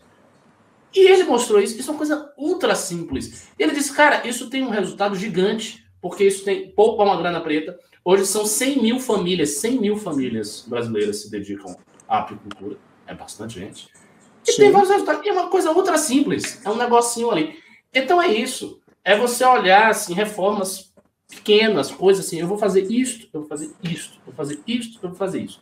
E aí você vai resolvendo uma coisa, outra coisa, uma coisa, com racionalidade, vendo exatamente o assunto concreto, e pronto. Agora, esse negócio de não, eu tenho uma fórmula aqui que vai ser a coisa do outro mundo. Eu não acredito nisso. Eu não acho que ninguém tem a fórmula do outro mundo. Acho que as pessoas não sabem direito o que estão fazendo e vem com muitas informações, com um discurso muito complicado, mas no fim das contas, não sabe. Então, assim, voltando para Bolsonaro, só para arrematar aqui, Bolsonaro vai fazer o que ele precisa fazer. Ele vai estourar tudo, ele quer botar o dinheiro na mão do povo, ele só não vai fazer isso se não deixarem. Essa é real. E vai tentar com isso recuperar a sua popularidade. Infelizmente, para ele, isto não vai adiantar. Porque a essa altura do campeonato, para ele chegar bem na eleição, ele teria que dar muito dinheiro para muita gente. Ele tinha que fazer um auxílio assim, de mil reais para 50 milhões de brasileiros. Ele tinha que fazer um negócio assim do outro mundo. Porque é verdade, que ele está muito degradado. Muito ele ver a popularidade dele fazendo assim uma curva ascendente, teria que ser uma coisa tão ambiciosa que ele não tem condição de fazer. Até não vai fazer. Mas vai chegar lá. Vamos que vamos. É. Vamos ler Pimba? Bora. É contigo? Pode ser. Tem um, bom, um monte de Pimba aqui na minha frente. Uh, vejamos, vejamos, vejamos, vejamos. É, Eduardo Perales, do R$ 22,90. Delegado da Cunha pode ser o candidato à terceira? Já falou da Cunha, né? Uh, Igor Tawan, do Nascimento, do 27,90. Crocodilo do Poder aqui, valeu. Na segunda, perguntei de trabalhos acadêmicos de alunos da academia. Vocês apoiariam um livro para além de artigos? Abraço. Mas o que exatamente você está chamando de apoiar? Você precisa deixar isso claro. Você vai fazer o livro todo e a gente vai falar do seu livro? Depende. Se você fizer um bom livro, me mandar uma cópia com o seu autógrafo, dizendo que eu ler, eu posso ler, posso comentar sobre o seu livro aí no futuro. Se você fizer um livro sobre indo-europeus, eu faço lobby. Ó, oh. Dragão Nerd deu dois reais. Podem fazer uma lista de novos deputados para voltar? Isso, quando for mais perto da eleição, é crucial. Fazer uma lista de deputados do MBL, deputados parceiros, dá pra fazer Sim. bacana. Monstro Baleiro, dois reais. Se mataram Lázaro e ele ressuscitar, não fui eu que fiz. De Lázaro, você sabe, né? De Lázaro foi Jesus. Sim. Luciano Vasconcelos. Mas é que além de. Lembrando, lembrando que outro que ressuscita é o monstro baleia. É uma piada com muitos sentidos. Essa piada é cheia de camadas ainda. Uh, Luciano Vasconcelos deu 5 reais. Ricardo, Mr. Robot. Só no casaco, né? Meu casaco dele era preto. Jeca Tatu deu 5 reais. Mandetta contundente, articulado e sabe discutir. Os dois canais populistas têm chão de vidro. Se quiser bater certo, tem chance. Vice a moeda. É, poderia ser um Mandetta na terceira via. Eu, sinceramente, qualquer, eu estou na seguinte opinião. Qualquer sujeito que chegue ali, que não seja Lula, Bolsonaro ou Ciro, eu estou votando nele. Fazer campanha, veja bem, eu estou votando, tá? Falar do cara. Fazer campanha, o MBL, trabalho e tal, não vai. Só vai rolar ajuda mesmo assim se tiver apoio ao Arthur aqui em São Paulo. Ah, mas você é tão egoísta. Cara, é tão libertador falar isso, cara. É tão libertador. Tem que ser assim, meu irmão. A gente não é, não é questão de egoísta, a gente tem que preparar o nosso. Porque se a gente for fazer campanha para os outros e deixar o nosso aqui seleando, não dá. E tudo é uma questão de energia, esforço e recurso. Se você tem 100% de energia, esforço e recurso, se você bota 10% aqui, falta 10% para cá. Então tem que ser uma troca justa. Você tem que trocar 10% de energia, recurso e esforço para ganhar 10% de apoio que faça com que essa troca faça sentido. Do contrário, você está dividindo sua força, e isso é burrice. Então, é assim que para mim funciona.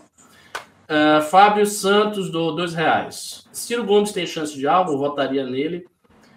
Eu votaria nele se ele não tivesse sido babaca por tantos anos e odiado o MBL. Nessa situação dele, não voto nele. Ele se virei. É, nenhum dos dois dou cinco reais. Tem um recado importante para todos. Nenhum dos dois.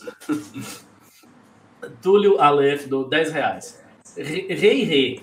Até onde ir com a ideologia frente à realidade? Claro que para a direita é catastrófico Lula ser eleito, mas vejo praticamente impossível ele ter um mandato tão ruim quanto o bolso para a população. Esta é uma bela pergunta porque ela indica um problema que é um problema da ciência política, na verdade, é um problema da, da teoria da ação política.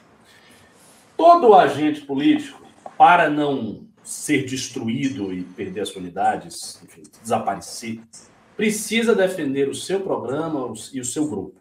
Então, você tem uma defesa de grupo, uma defesa programática, uma defesa de quem você é. Até, você, até se você não tiver um programa, você tem que defender o que você é. Então, meu programa, sabe, meu programa é roubar mas você tem que defender a sua carreira pessoal de ladrão. Então, alguma defesa unitária você vai ter que ter, ou do seu grupo, ou da sua pessoa, ou da sua ideologia. O que, que acontece? Quando você tem um adversário disso, um adversário seu, que assume o governo, para a população, só a população desideologizada, o que interessa é que ele faça um bom governo e tenha bons resultados, administrativamente falando. Mas para a pessoa que é um agente político, ideológico, não basta isso. Por quê? Porque ele é de uma ideologia rival. Então, ainda que o Lula faça um bom governo, do ponto de vista administrativo, para a gente isso não será bom. Porque nós entendemos, nós nos entendemos capazes de fazer também um bom governo. Só que baseado em premissas ideológicas distintas e antagônicas às dele. Se o adversário faz um bom governo com premissas contrárias às suas, as suas premissas estão sendo enfraquecidas. Então, a, a perspectiva do agente político não é igual à perspectiva da população desideologizada. Aí você pode dizer, foda-se o agente político, eu quero saber da população. Ok, é um direito. Mas se você está em busca de informações nossas, de perspectivas nossas, você tem que entender que nós somos, antes de tudo, agentes políticos. A gente não é a população como a gente, é a gente. E a gente avisa, né? Que eu acho muito engraçado que veio os Caio Copano. É. Eles têm um projeto de poder. Pois é. é. Nossa, coisa é. é. Estevam Felipe Oliveira dos 5 reais. Por que grande parte da, da direita reclama da idolatria ao Bolsonaro, mas faz o mesmo com o Moro? É, e só falta a polícia achar o Lázaro no sítio do ACF. Olha só, eu acho que existe sim idolatria com o Moro, mas dois pontos aí. Primeiro, essa idolatria sempre me muito menor do que tem com o Bolsonaro. E segundo, embora tenha moristas chatos que ficam, Moro, Moro, Moro, Moro, embora isso exista, nunca houve uma militância morista com a agressividade, o sectarismo, a violência da bolsonarista é bem diferente. O militância bolsonarista, na, na época de auge, era uma militância escrotíssima. Negócio horroroso. Uh, Romeu de Luca dos 5 reais. Teria alguma estratégia de estourar a estratégia do Lula, tipo alguma pressão em algum partido que poderia se aliar com ele? Eu entendo o que você está dizendo. Não, acho difícil. Pressionar para não se aliar, não vejo. Gustavo Rodrigues deu 5 reais. Por que você, Renan, debocha de quem elogia quando acerta, critica quando erra? Essa me parece a postura mais correta. a, a, o, o, comentário do. Vamos lá, isso aqui pode me parecer.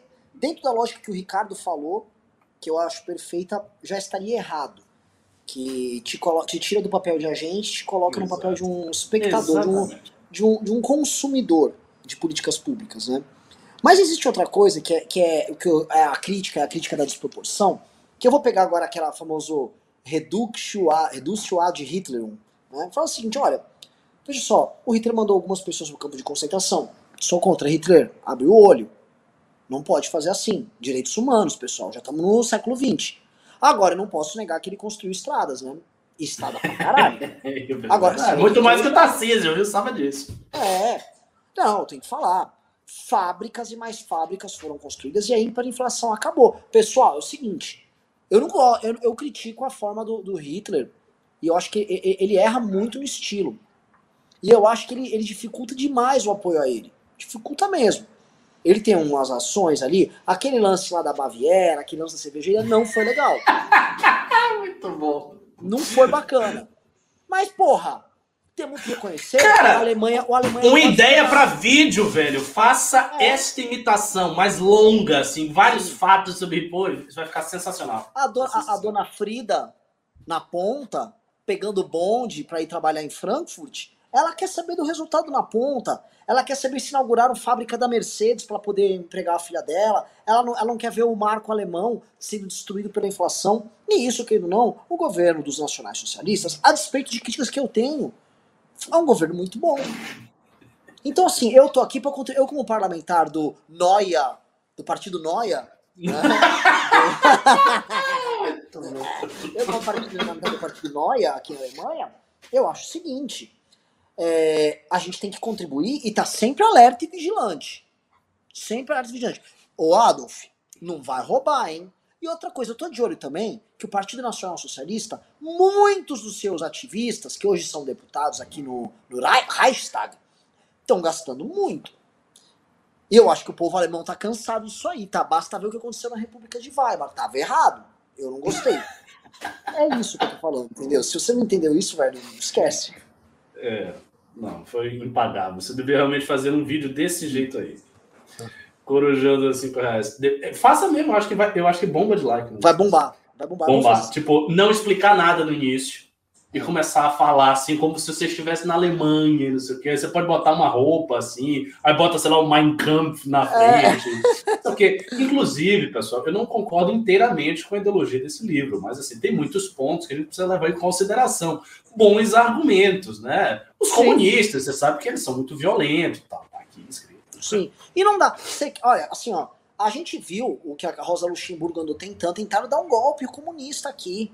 Vocês viram como é que tá a Rússia? Você quer transformar a Alemanha numa União Soviética? Eu não quero. Muito bom. Muito bom. Nossa, é muito bom, muito bom. Muito, é muito bom, é muito bom. É, é. Uh, Corujão dos 5 reais. Depois da vacina, iremos pra rua? Dezembro tá aí, acredito em milhares. Fora bolso do ladrão, eles não. Estamos discutindo isso nesse exato momento. Pedro Moreira, do 10 reais. Eu, eu tenho a, a minha opinião é clara sobre o negócio de manifestação. Eu acho que se, se é para fazer, aí tem que botar toda a energia no mundo nisso aí. Para tudo, bota tudo assim secundário e só manifestação. E depois volta. Ou é isso, é melhor não fazer. Porque se for fazer assim, mal menos, não vai dar certo. Pedro Moreira, do 10 reais. Tenho mais medo do PT voltando e pegando as instituições e leis como estão do que Bolsonaro tentando dar golpe. Acham que esse novo auxílio de 300 reais segura Bolsonaro? Eu já respondi, não, não acho. Corujão do dois reais. Vamos para a rua gritar Danilo Gentili. Ele tinha que querer, Reis. né, cara? Ele já é. querer, assim. O Danilo tinha que trabalhar na viabilização, cara. Ele também tem a vida pessoal dele. Não vou encher o Danilo, não, o Danilo é um colosso na luta pelo que a gente defende. E as pessoas estão sugerindo que ele seja candidato justamente por ele ser esse colosso. Agora, é tem momentos na vida da pessoa, às vezes o cara não tá conseguindo, cara. Não podemos também. Eu não vou ficar infernizando a vida do cara. Seja candidato! É, não, não dá. Não dá, não dá. Edvaldo Reis do 10 reais. Boa noite, amigos. Boa noite, Ricardo Tug Cabum. Boa noite, Calvo Renan. Peço um abraço para de vocês apenas e terceira via já. Um abraço, Edvaldo aqui da, da, da Baixada, da gangue. Um corpo saudável de dois reais. No segundo turno entre Lula e Bolsonaro, vou de Lula. Tudo bem. Paulo Júnior do 1690. Vamos passar por esse deserto juntos. Caminhada hard. Assim esperemos. Leandro Odo, três reais. Cada aglomeração do Bolsonaro, o Lula agradece. Daniel Oliveira do 10 reais. Ave do mal agouro e Renan. Ave do mal agouro. É, o pessoal acha, pessoal, né? Qual a visão de vocês sobre uma virada de mesa pelos milicos diante de uma vitória do PT? O Mainardi já escreveu sobre isso. Esse é um fator, hein? Esse é um fator. Assim, em duas ocasiões, os milicos estiveram funcionando de uma maneira muito estranha. Naquela época lá do negócio da caçada de chapa, que é caçar chapa do Morro, tá Sim. e nessa saída súbita dos três comandantes das Forças Armadas. Sim. Também foi esquisito. Eu não sei, talvez realmente o Exército sinta a humilhação de, da volta do Lula, tá tendo confusão, não sei. Quem sabe, né? Eu sei o seguinte: se tiver confusão, para a rua eu não vou. Eu não vou ficar tomando porrada de, de, de, de militar, que nem esses esquerdistas aí. Eu não vou fazer isso aí. Se o MBL for para esse negócio e tal, digo, meu amigo, tchau, vou aqui fazer minhas orações, pedir aqui a Allah, as bênçãos. Eu, eu, você sabe que eu tenho vontade de uma Ah. luta armada, mas é que eu não sei atirar, então, assim, ficaria meio ruim. Eu, eu, eu, eu, eu teria uma morte eh, que eu achar que ia ser gloriosa, mas só ia ser, tipo, deficiente. Não, eu só entraria nesse tipo de confronto se a gente tivesse uma ditadura comunista. Uma ditadura militar, não. então. Meu avô estava lá na outra época. Mas se te prenderem, Ricardo? Não vão prender, pô. Os, caras não fazem, não é, não é assim. A, a não ser que tenha mudado muito, né? Mas em princípio. assim, Tentaram, uma- tentaram, tentaram não, o que eu ia dizer. Passado? Então, o que eu ia dizer é o seguinte: se fosse uma ditadura militar com Bolsonaro no poder, como se Bolsonaro fosse Getúlio, isso eu não acho que vai acontecer nem a pau. Porque, para mim, os próprios militares não vão querer. Sim. Mas se fosse, mas ah, ele conseguiu, ele tomou o poder, ele fez um plano assim, é na hora. é na hora. Aí é na hora. Aí é no dia seguinte, bate lá no, no escritório do MBL, leva tudo. Leva computador, leva a porra toda, os caras começam a chegar, prende mesmo, prende todos nós. Pessoas, pelo menos, que estão em evidência e tal. Vocês aí do, do chat não precisam se preocupar. Mas o Renan, o Renan vai ser o primeiro a ser preso. Porque ele é o mais odiado. Então o Renan já vai logo ser preso de cara. O Renan, depois o Kim. Acho que na Sim. ordem do ódio, é primeiro o Renan, depois o Kim. Aí depois vem o Arthur. Não que o Arthur seja tão odiado assim, mas porque o Arthur é bem famoso. Sim. Aí vem o Alexandre, o irmão do. do, do Ah, meu irmão seria bem É, preso. mas- O Rubinho acho que não ia ser preso, sabia? É, o Rubinho, o Rubinho não tanto. É verdade. Talvez ele fosse ser preso para neutralizar os advogados dele. É. Ele ia ficar pedindo habeas corpus sem. Até na prisão ele ia ser chamado de advogado do MBL. Por que ele tá prendendo? Ah, porque é o advogado do MBL. Ah, Leandro Odo, 5 reais. Ah, vocês viram o Witzel na CPI hoje? O que ele tem para revelar? Fiquei sabendo de- dele. É, ele tá fazendo não suspense lá, né? Mas eu tô tão saco cheio dessa CPI, velho. Não vai pra lugar nenhum. Ah, Daniel Oliveira deu 20 reais. Se as previsões apocalípticas da ave. da ave é muito bom. Se, se concretizarem, o Renan, com sua mão de ferro, é o único capaz de realizar uma pax romana na direita, unificando todo o espectro, coibindo revoltas e expurgando opositores. Ave Renan. Olha, eu não sei se seria pacificante, não. Acho que seria uma coisa meio mongol, meio indo-europeia, assim. Mas você vai poder expurgar os opositores. Essa É. parte o Renan gosta, viu? É, eu gosto. Atílio José deu 5 reais. Lula está desmantelando o PSOL. Haverá um contra-ataque? Por que desmantelando? Ele não tá desmantelando o PSOL, não. Ah, não. Não, a, a escolha que o Freixo fez. O Freixo não é da ala do Boulos, tá? Entenda isso. Exatamente. E o Freixo, em Brasília, ele conheceu muitas lideranças políticas e ele fez o seguinte cálculo: eu vou ser deputado pro resto da minha vida? Não. Ele tem pretensões, pro- eh, pretensões ah, vamos dizer assim, que não são tão ambiciosas assim para o governo do, do Rio de Janeiro. São pretensões que, assim, ele tem condições, ele é o favorito para as eleições para o governo do Rio de Janeiro. E ele sabe que com o PSOL, coligação ia ser difícil, montagem de uma frente e tal. Montagem de programa, eles iam forçar demais a mão o negócio. É, e com o PSB ele não ia precisar. Ele soa possível como governador do PSB, como ele foi. Então eu acho que ele fez uma escolha de carreira ali. É, muita gente da ala do Boulos deu as cutucadas lá, a Samia ficou cutucando, atacaram ele, falaram que ele tá andando com os neoliberais na Câmara. Dizem que é o Kim, né, o neoliberal da Câmara. Mas é, claramente o Freixo está fazendo uma escolha em acenar para o centro para ser esse nome é, de centro. Que ele quer ser E ele vai se firmar com o nome disso. Ele está construindo coligação que vai do Maia ao Eduardo Paes. E talvez ele faça ele ganhar, talvez ele faça um governo bem ok, bem redondinho, Sim. sem nenhum absurdo. Posso falar uma coisa? Mindfuck, Ricardo. Hum. Talvez o único cara possível para fazer um governo calmo no Rio de Janeiro é ele. Sabe por quê? O judiciário é inteiro de esquerda no Rio de Janeiro. O judiciário Sim. é de esquerda. A imprensa é de extrema esquerda. Sim. Esses caras têm uma idolatria pelo PSOL. E tem uma idolatria pelo Freixo. O Freixo ia contar com uma boa vontade do establishment carioca, que é um dos piores do país, gigantesca. Ele ia também contar com o beneplácito de grande parte dos, dos sindicatos de servidores e tal. O que ele vai fazer com essa facilidade, eu não sei. Não existe de futurologia mas ele larga na frente com essa boa vontade que vários governadores do PT em diversos estados do Brasil já contaram e eles conseguiram fazer reformas dificílimas que ninguém ouviu falar, tipo reformas da Previdência feita pelo Wellington Dias no Piauí e tal, que dão, dão muito mais margem de manobra, margem de trabalho para esses caras. Então, o, meu, não estou falando que o Freixo vai ser um grande governo, por favor. Entenda assim, estou falando que o Freixo tem uma vida muito mais fácil que qualquer outro cara ali. Ah, bacana. Uh, Bruno da Silva deu 5 reais. Se a oposição da esquerda ao PT for de tábatas, estamos fodidos. Não, Tabata não é a oposição de esquerda ao PT. A Tabata é, Tabata é uma cria do, do Renova. É outra, é. outra coisa. A Tabata, é... para mim, é uma figura de centro-esquerda. É, exatamente. Produto da elite brasileira. Isso. Ah, tá, olha, tá. A Tabata é a ideologia a, a Tabata é o que eles queriam fazer com a Marina Silva. E ela é a expressão, ela tem o tamanho da expressão política é. dessa elite. É, é isso aí. Boa, boa, boa definição. Uh, Diego Natan dou 10 reais. Professor Ricardo, como economista, posso dizer que as ciências econômicas são mesmo classificadas como parte das ciências sociais e, por isso, parte das ciências humanas. Até na faculdade ser dito.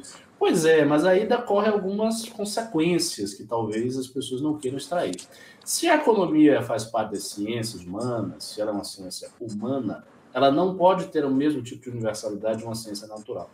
Então não há uma teoria que unifique tudo e destrua tudo e seja a única teoria. Isso não existe. Porque não é assim ciência humana nenhuma.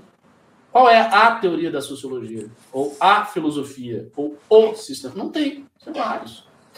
E, e isso, às vezes, as pessoas acham que, ah, então você está caindo no relativismo. Não, não é relativismo. É uma coisa mais complicada do que relativismo. Nas aulas da academia eu vou explicar. Vocês vão ver. É, Eduardo Lins do dois reais. Tem quantas esposas, Mandrake? Mandrake, porque eu o, Mandrake, viu? Está, porque o Islã Mandrake é permite... é de bandido. É, isso aí. Cara, eu tenho, eu tenho uma esposa só, por enquanto, né? Mas pode sempre aparecer aí uma, alguma possibilidade né, da gente ampliar o casamento. Diego Souza deu 5 reais. Olhem o tanto de dinheiro que o Fed imprimiu depois de 2008 e agora em 2021. Depois comparem com o índice de. É muito pior, é assim no mundo todo. William Dimas deu 5 reais. Temos que ter uma saída. Lula ladrão e Bozo não dá. Desanimador. Cara, eu posso dizer uma coisa. Haverá vários candidatos no primeiro turno. Haverá vários candidatos no primeiro turno. Então, candidato para você voltar sem ser os dois, você vai ter. Agora, candidato para ganhar ou ir para o segundo turno, aí já é um pouco mais difícil.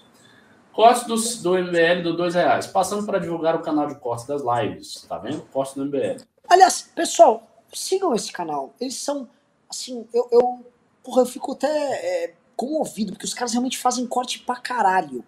Sigam esse canal, vamos dar uma força para esses caras.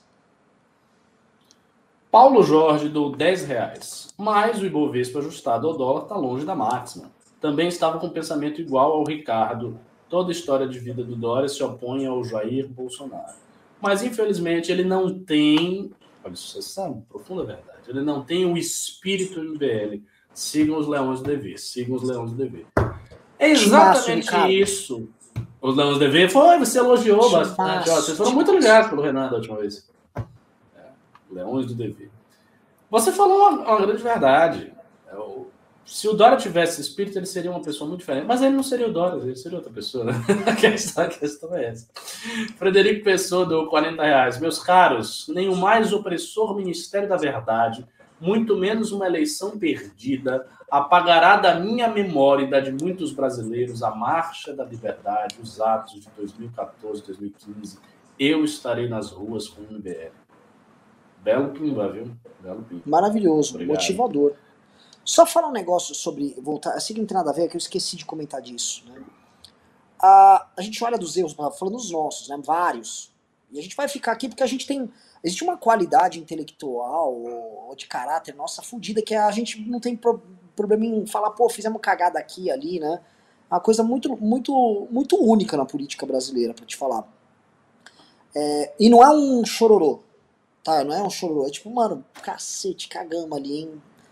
Mas é, a gente fala dos nossos, cara, eu tava vendo hoje, você deve ter visto a notícia que aquela promotora Tamé da Nelon tá escrevendo no Terça Livre. Cara, ela é uma promotora, ou acho que ela é procuradora, ela é federal. Da Lava Jato. E ela né? entra pro Terça Livre. A turma da Lava Jato, meu irmão. Mas que desastre político esses caras são. Se vocês olharem, assim, quem estão assistindo, eu falei pra gente, ah, vamos lançar o Moro, pô, o Moro é um sujeito bacana tal. Olha a quantidade de cagada que esses caras fizeram. Mas assim, as cagadas só volumam. Porque a, a Lava Jato não começou a morrer quando o Moro entrou no governo. A Lava Jato morreu mesmo quando eles participaram do golpe no Temer e ficaram dando declarações de esquerda tentando construir agenda política com Marina Silva. Porque ali, a Lava Jato, ela mostrou quem ela era. Uhum.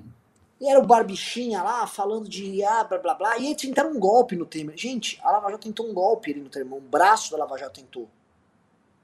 Aquilo lá que aconteceu com o Joesley é apoiado pelos dois principais procuradores, que eram o Barbichinha e o Dallagnol, participaram de um troço que foi criminoso ali. E assim, foi uma tentativa de derrubada de um governo ali. Usando o Janot, que se utilizou da Lava Jato para isso. A Globo. Nossa, a Globo. na época eu lembro, cara, eu lembro disso. A Globo passava Temer. O pessoal fica falando de Bolsonaro, ah, a Globo bate Bolsonaro. É. É, com o Temer era toda hora, era de a hora que acordava, a hora que dormia, era Temer, Temer, Temer, Temer, Temer. Tentaram é. mesmo, tentaram mesmo. E aí essa moça, aí você vai vir nessa sucessão de erros e termina nessa, nessa tameia, escrevendo por terça livre. E, e se não me engano, ainda tá no Ministério Público. Ou seja, se uma moça dessa denunciar qualquer pessoa que esteja envolvida em qualquer coisa no sistema político, ela não tem condições de fazer isso. Uma pessoa que escreve num site radical, que tem nítidas implicações, eh, nítidas posturas golpistas, e tem uma postura subserviente com o governo, ela assim, pelo rigor do cargo, ela não deveria sequer se aproximar. Ela tá escrevendo no site dos caras. É chocante um troço desse, cara. Aí resta o quê? É, olha só, é ela, eu falei do Dallagnol, falei do Barbichinha lá, esse Carlos Fernando. E aquele boladão do Rio de Janeiro? Boladão do Rio de Janeiro? Não, é, aquele juiz boladão do Rio de Janeiro. Oh, Bretas? Bretas? O Bretas é uma caricatura.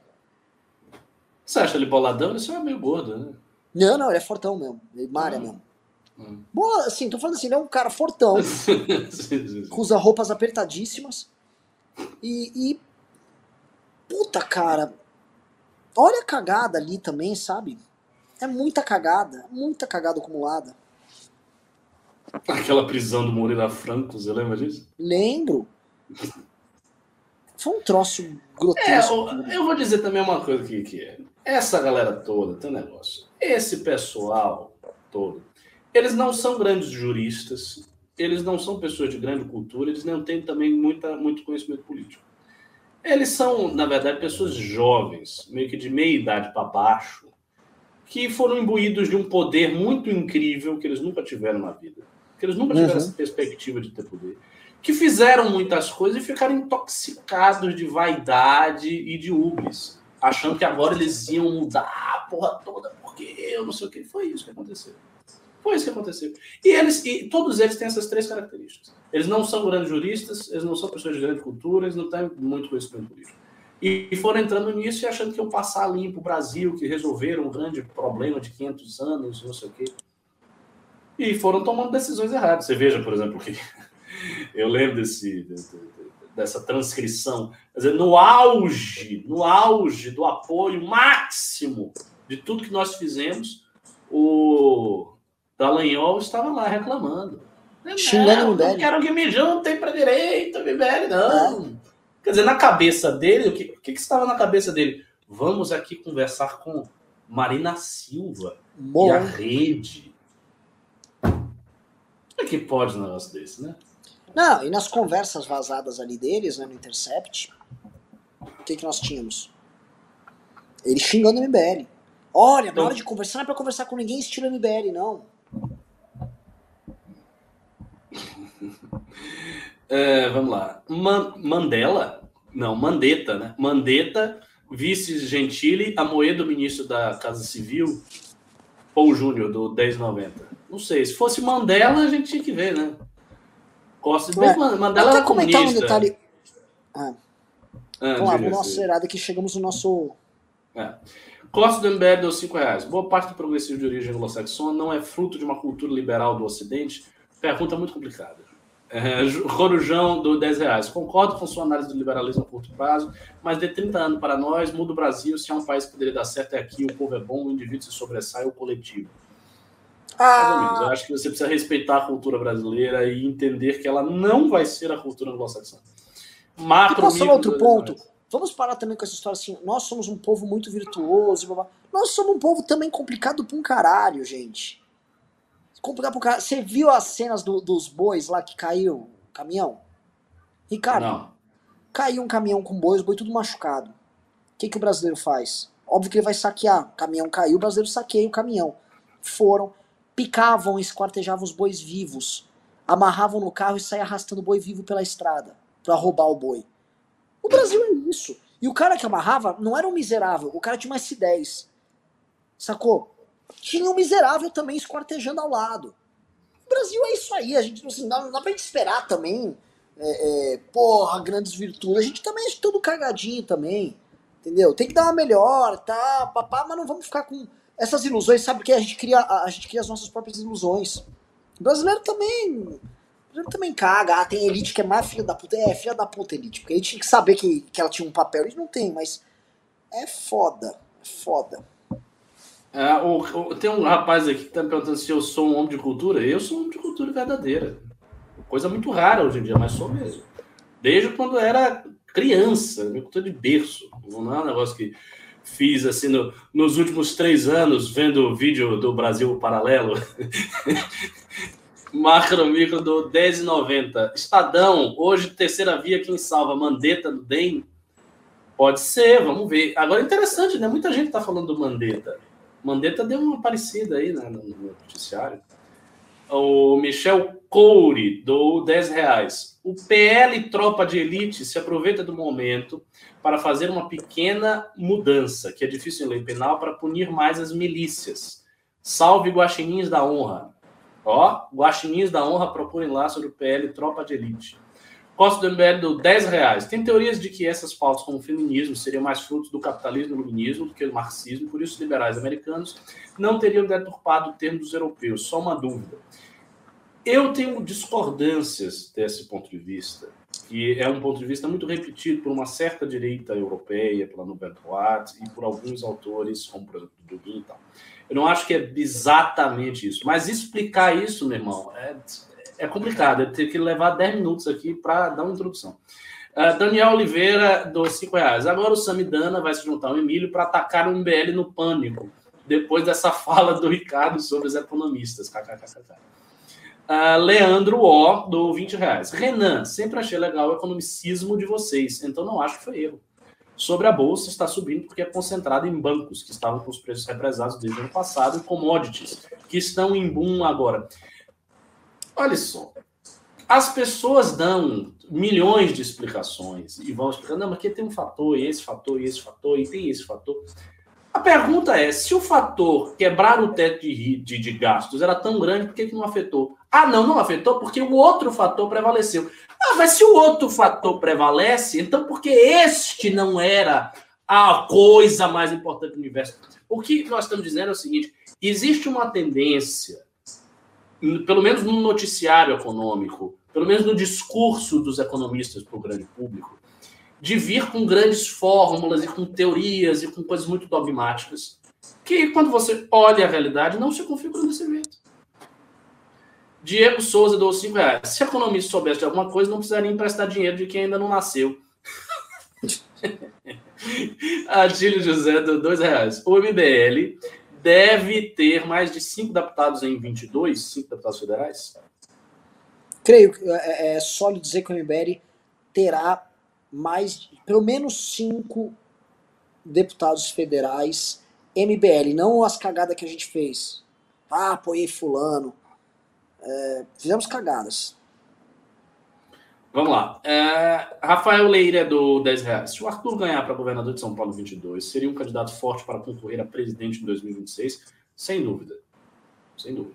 Quer dizer, obviamente depende da qualidade do governo. Mas, assim, um cara qualquer, qualquer cara que é governador de São Paulo. Ele larga na disputa. É, o cara já, ele é governador de São Paulo, o estado é grande, tem dinheiro e tal. Assim. Monstro Baleia do dois reais. Para mim, Ciro é um blefador, brigou com todo mundo. É muito brigão mesmo, devia ser menos. No Pio do dois reais. O Gado vendo isso diz: a Alemanha usa euro. Gabriel Pinheiro dos cinco reais, Matheus Monteiro dos cinco reais. Vocês precisam de novos nomes mais viáveis nos estados para eleger deputados. No Amazonas, o querido Johnny não tem o carisma necessário para ser popular. Sim, em praticamente todos os estados a academia está aqui para isso. Aliás, eu estou dando prova, eu estou, quer dizer, sei lá, estou fazendo provas para os alunos da academia. Já vi muita gente boa em muitos lugares, assim como também vi muita gente que precisa melhorar. Mas tem muita coisa boa. O lance é o seguinte, é, é, eu era muito muito agoniado e que ia fazer as coisas rápido. A gente tem que fazer as coisas na velocidade que as coisas permitem que a gente faça. Aproveitar os momentos e tal, não cometer cagadas. É assim, vai ser na velocidade que tem. A gente poderia pegar o MBL e ir atrás de um político, um cara carismático que vai ter voto, mas que não vai ser aliado nosso e que vai usar a gente, ou vai ter uma relação, né? E a gente vai ficar se enganando. Às vezes tem aquela relação política que é assim, ó. Olha, eu tô namorando aquela menina bonita. E ela, ela sai com todo mundo no bairro, sacou? Ah, mas. É, entendeu? Você pode se enganar. Tem, assim, ó, minha crítica, por exemplo, eu gosto muito do pessoal do Livres, muitas coisas. Mas eu acho que eles se enganam em muitas coisas. Tipo, ah, eu tenho a bancada do Livres. Vocês não têm uma bancada do Livres. Vocês pedirem vote assim, eles não vão votar. Exato. Entendeu? Conheço os deputados são amigos dos caras. Eles não são do Livres, eles são dos projetos colectivos deles. Então, eu, porque eu tô falando assim, eu quero ter deputados que votem assim, com a orientação do MBL. É isso. E isso nenhum movimento suprapartidário conseguiu fazer. E mesmo os partidos como o Novo não conseguem também. É, não, é o Novo, ó, isso. Então, assim, não é fácil, é complicado. É difícil. Especialmente, você falou de outros estados, especialmente de outros estados. Porque no outro é. estado, o cara. E, e, assim, não é nem porque o cara, o cara é o filho da puta, não, não é nem por isso. Ele tá longe Sim. Ele não participa da mesma cultura, ele não participa das mesmas decisões, ele não está vendo news, ele não, participa, ele, ele, não está integrado no mesmo nível de integração. Então o cara está distante, aí o projeto pessoal dele Sim. começa a aparecer, mas ele vai seguindo o caminho. Isso já aconteceu várias vezes com o BL. Agora, é, é, isso é uma, é uma questão muito difícil, a gente tem que criar um mecanismo para isso não ocorrer. Né? É, eu, até, é, hoje, até hoje eu não sei qual. É não, academia, não acho sabe por quê? Vou explicar si... porque a academia porque eu, tô, eu, vou dar um passo atrás. O que, que a esquerda tem que permite que ela tenha isso? Uma estrutura intelectual, Sim. uma cultura. De muito debate. Existe uma cultura e uma estrutura hum. intelectual de debates, discussões e um aprofundamento histórico com uma cultura que fica muito sólida que permite isso. E a gente hum. deu os primeiros passos para isso. Também não acho que vai acontecer agora. Hum. Mas eu acho que a gente está apontando no caminho certo. E vou fazer um elogio aqui ao Ricardo, pessoal. Muito disso mudou quando em 2019 o, Ricardo começou a trampar com a gente aqui. Porque, não sei se o Ricardo lembra, quando eu falei com você, pô, Ricardo, você precisa vir para São Paulo. Porque eu, eu, assim, eu sinto que a gente, é, a gente é um bicho acéfalo. É, você na época não era nem isso que você dizia. O que, o que você ficava angustiado é que a gente estava, e de fato nós estávamos, trabalhando para o discurso alheio. E Sim. a gente tinha, ter, que, tinha que ter o discurso próprio e fazer um ciclo completo, ou seja, desde a formação intelectual até o trabalho de militância. Para não ter ah, a formação intelectual, quem vai dar é o Olavo, aí ele vai falar é. medo de coisa, e aí a gente vai militar, tendo que carregar a bandeira que não é nossa e tal. É, foi isso. É, eu acho que isso pode mudar, assim, no, como você falou, no longo prazo. Se, veja, se a gente formar os quadros políticos que são hoje nossos meninos e meninas, digamos assim, que crescem politicamente com a cabeça dentro de toda a estrutura do MBL e vão, vão, vão, vão ao longo dos anos e se tornam vereadores, isso, isso você consegue fazer uma coisa extraordinária. É porque toda, toda a lógica do MBL antes não era assim. Era a lógica de pegar pessoas, lideranças e tal, pessoas que estão Sim. ali com o seu trabalho, agregá-las à estrutura e daí trabalhar com elas. Só que elas têm a sua cabeça formada já. Sim. Uh, Paul Júnior do 1090. Renan, publique o livro de indo-europeus. Vai bombar. Já, é que assim, em português não tem, né? Mas ninguém acha esse assunto legal, não. Só, só a gente. Quer dizer, só eu, na verdade. Conrado Pereira de Amorim do 5 reais. Não, você tem um bocado de gente que acha legal. A galera pergunta aqui direto no chat. Não, estão perguntando, mas eles perguntam porque é curioso, mas acho que é. ninguém gosta mesmo. Eu vou fazer o seguinte, eu vou indicar dois livros. Tá? Dois livros, assim, bem legais. Sobre, é, é, não é nem sobre assim, mitologia comparada, não é do Dumezinho. Eu falar de, de indo-europeu. Um chama The Horse, The Will and the Language. Tá? O, o Cavalo, a Roda e a Linguagem, de um autor que chama Dave Anthony, tá? Comprem, deve ter em Kindle esse livro. E outro livro é o do J.P. Mallory, J.P. Mallory, que é The Indo-Europeans, blá blá blá blá. É, são dois, assim, dois puta livros sobre o assunto com tudo, tá? Então, assim, eu quero ver se alguém comprar. Se alguém me mandar, Ricardo, um livro desse comprado, um print que comprou no Kindle, aí eu começo a suspeitar. Mas por enquanto acho que é, é, é, é raro alguém gostar disso, velho. E olha, posso falar, Ricardo, andei, eu fiquei no fim de semana correndo, né? Pá, pá, pá, correr com uns podcasts com novidades. É... Puta que pariu, Ricardo. No grande, mas ninguém quer saber, então possível. Só se, se alguém mandar um pimba de 100 reais, eu conto a novidade, os europeus, mas ninguém vai. Conrado Pereira de Amorim do Cipés. Datena ficou bem colocado em pesquisa contratado pelo PSL, empata com Lula e Bolso no segundo, que acha uma esperança. Eu vi essa pesquisa. O Datena, se quiser ser um candidato de terceira via, ele larga muito na frente. Claro, ele larga com muita competitividade. João PMA do Cipés. Estou vendendo máquinas de fábrica. Quer uma máquina minha? Hã? Uh, ah, JC Rio do 2 dólares. Arthur vira o ano com 25%. Rola um upgrade para presidente. Não, ele tem que concentrar em São Paulo. Não, o Arthur, o Arthur tem que virar o ano, cara, com mais de 10% para governador. É Mike Speck do 5 reais. Se mostra contra o PL 3.819 2020 que vai cancelar linhas, proibir aplicativos Boozer e, e Forbus e fechar o mercado de ônibus. É mesmo? Você tá sabendo isso aí? A PL 3.819. Não sabendo, não. Montes Baleia do dois reais. Como vocês acham que vai ficar as chapas para São Paulo? Ah, deve estar meio cedo para dizer. Né? Diego Secai do cinco reais. Se você trocasse agora de lugar com Bolsonaro e pudesse fazer apenas uma ação como presidente, o que faria? Nossa, que pergunta difícil. Uma ação? É. Eu, francamente, eu tentaria conversar com todo mundo para garantir a minha, enfim, a minha sobrevida e renunciaria se isso garantisse que eu ia ficar tranquilo. Ah, se, se você fosse o Bolsonaro. Se eu fosse o Bolsonaro. É, eu sou o Bolsonaro. Se você, Ricardo, assumir lá. Na, não, pelo que eu entendi, seria eu o Bolsonaro, né? Eu sendo o Bolsonaro. Eu, eu tentaria fazer isso. Conversar com todo mundo, ver um meio de eu renunciar sem me perseguirem depois. O problema é que o Bolsonaro também é um cara muito desconfiado, ele não vai acreditar. Isso ainda é mais difícil. Mesmo se o cara disser, não, você fica tranquilo, ele não vai acreditar. E é difícil acreditar na situação dele. Uh, Pertil do 200. Quem é esse Pertil? É um herói. Esse cara fica ah, esse, mandando esse, baralho. Esse Pertil é o, é o Mônaco. Voltando. Pertil do 263 reais. Nada a dizer, somente apoiar o trabalho de vocês. Muito obrigado, Perfil. Paulo Júnior, do 1090. Como está o MBL no Mato Grosso? Quero fazer ajudar. Vai ter que sair, ressurgir das cinzas. Na verdade é o seguinte, todo mundo do MBL que vai ser coordenador já está na academia. Porque a gente não vai pegar uma pessoa que não fez academia e falar, ó, oh, entre, né? Agora, agora tem regra no jogo, agora a coisa mudou. Ah, Monstro Baleia do dois reais. PSB está exigindo para o PT o apoio em São Paulo, Rio de Janeiro, Espírito Santo e Pernambuco.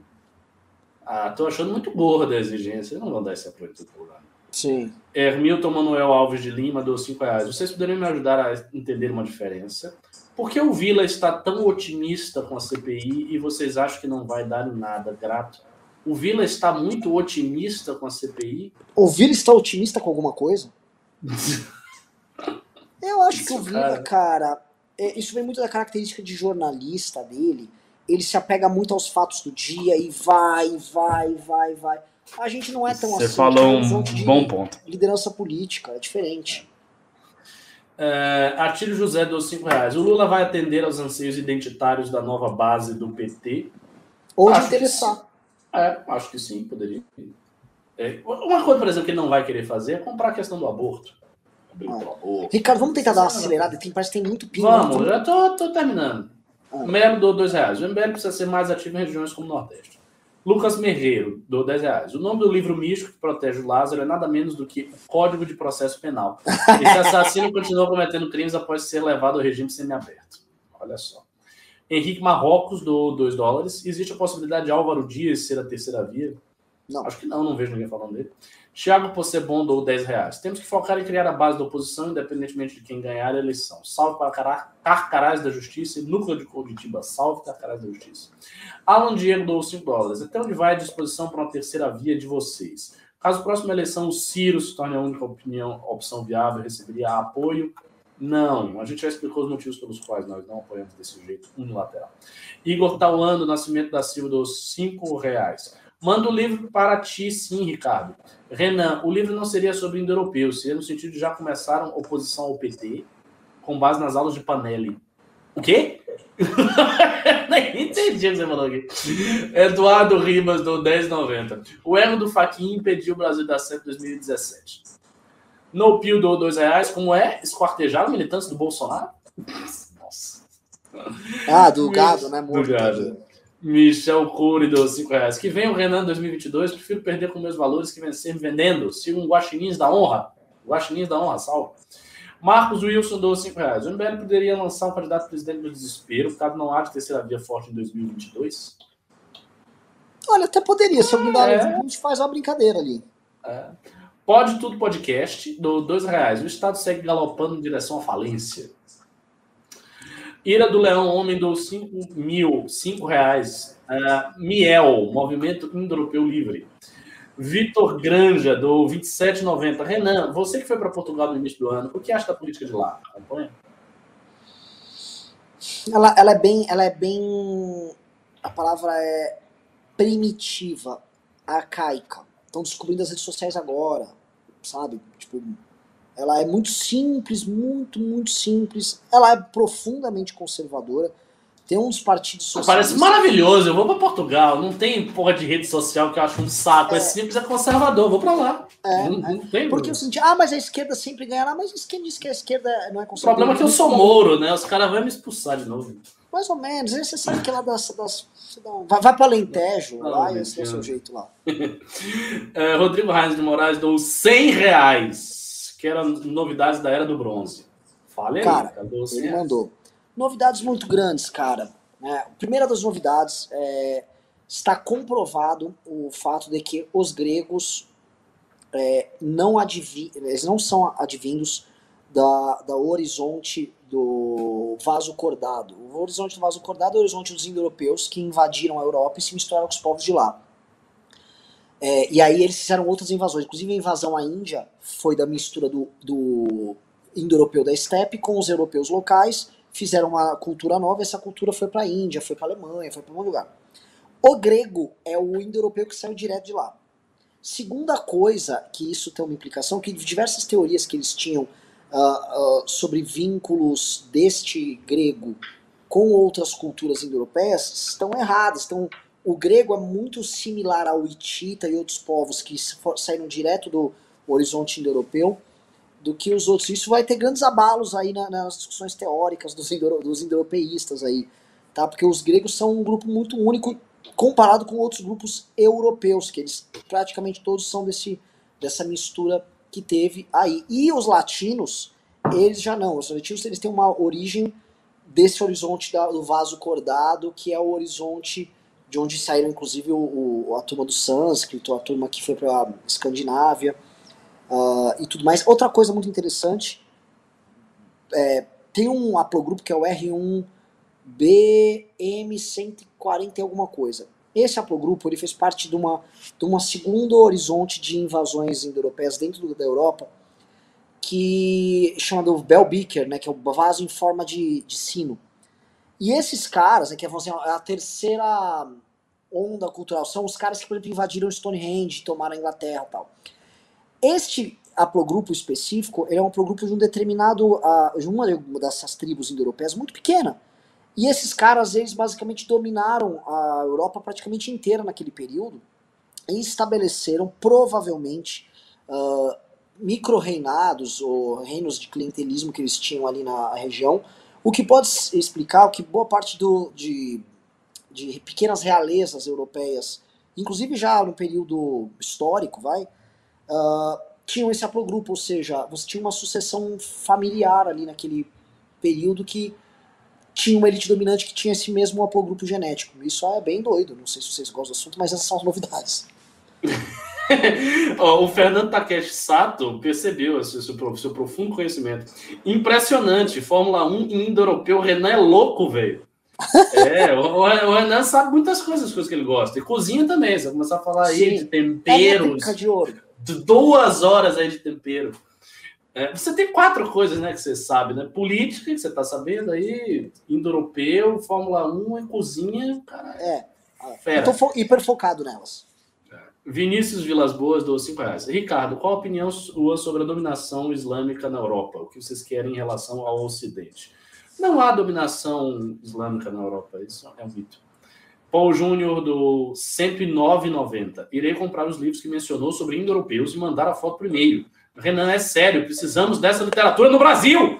Viável Chapa, Mandetta, Vice Gentile, Amoedo, Caso Civil, talvez Moro para STF.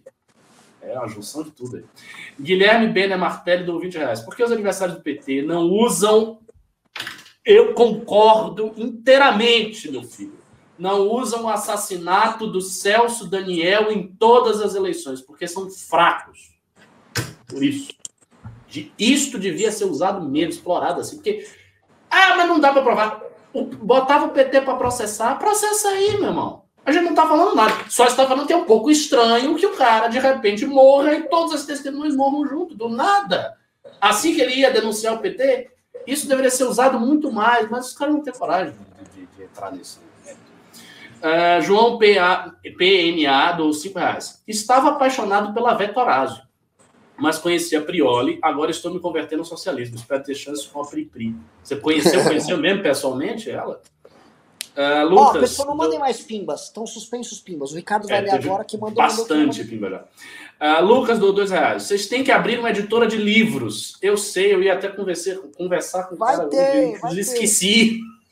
Foi terrível. Peço desculpas aí. Uh, Gabriel de Sá Teles Batista, do 5 reais. Renan e Ricardo, não acho que deveriam parar de focar em dar porrada no competente do presidente, começar a fazer campanha para eleger parlamentares? Mas o MBL já está fazendo isso. É está fazendo, está fazendo bem. Está fazendo. Rafael Martins do 10 reais. Vocês poderiam chamar toda a terceira via de direita, de todos os movimentos opostos ao bolsopetismo, conservadores liberais, para tentar as 500 mil assinaturas para criar um partido. Eles não fariam. Primeiro que eles, eles não viriam todos para isso. Essa, essa, é a primeira coisa. Segundo, que a assinatura continua sendo difícil, mesmo você chamar todo mundo. Uh, acabou. Acabamos. It's over. It's over. It's over. Olha, mas você viu, Ricardo, que a minha demanda por indo-europeus está aumentando aqui, hein? Está. O meu eu, eu inclusive, eu não, eu não queria entrar nesse assunto, porque eu sou muito discreto, mas eu vou ser obrigado a falar de islamismo aqui. Né? Porque, ah, é? É, porque o indo-europeu dá no sânscrito, que dá na Índia, que dá no Dharma, que dá na crítica às tradições semíticas.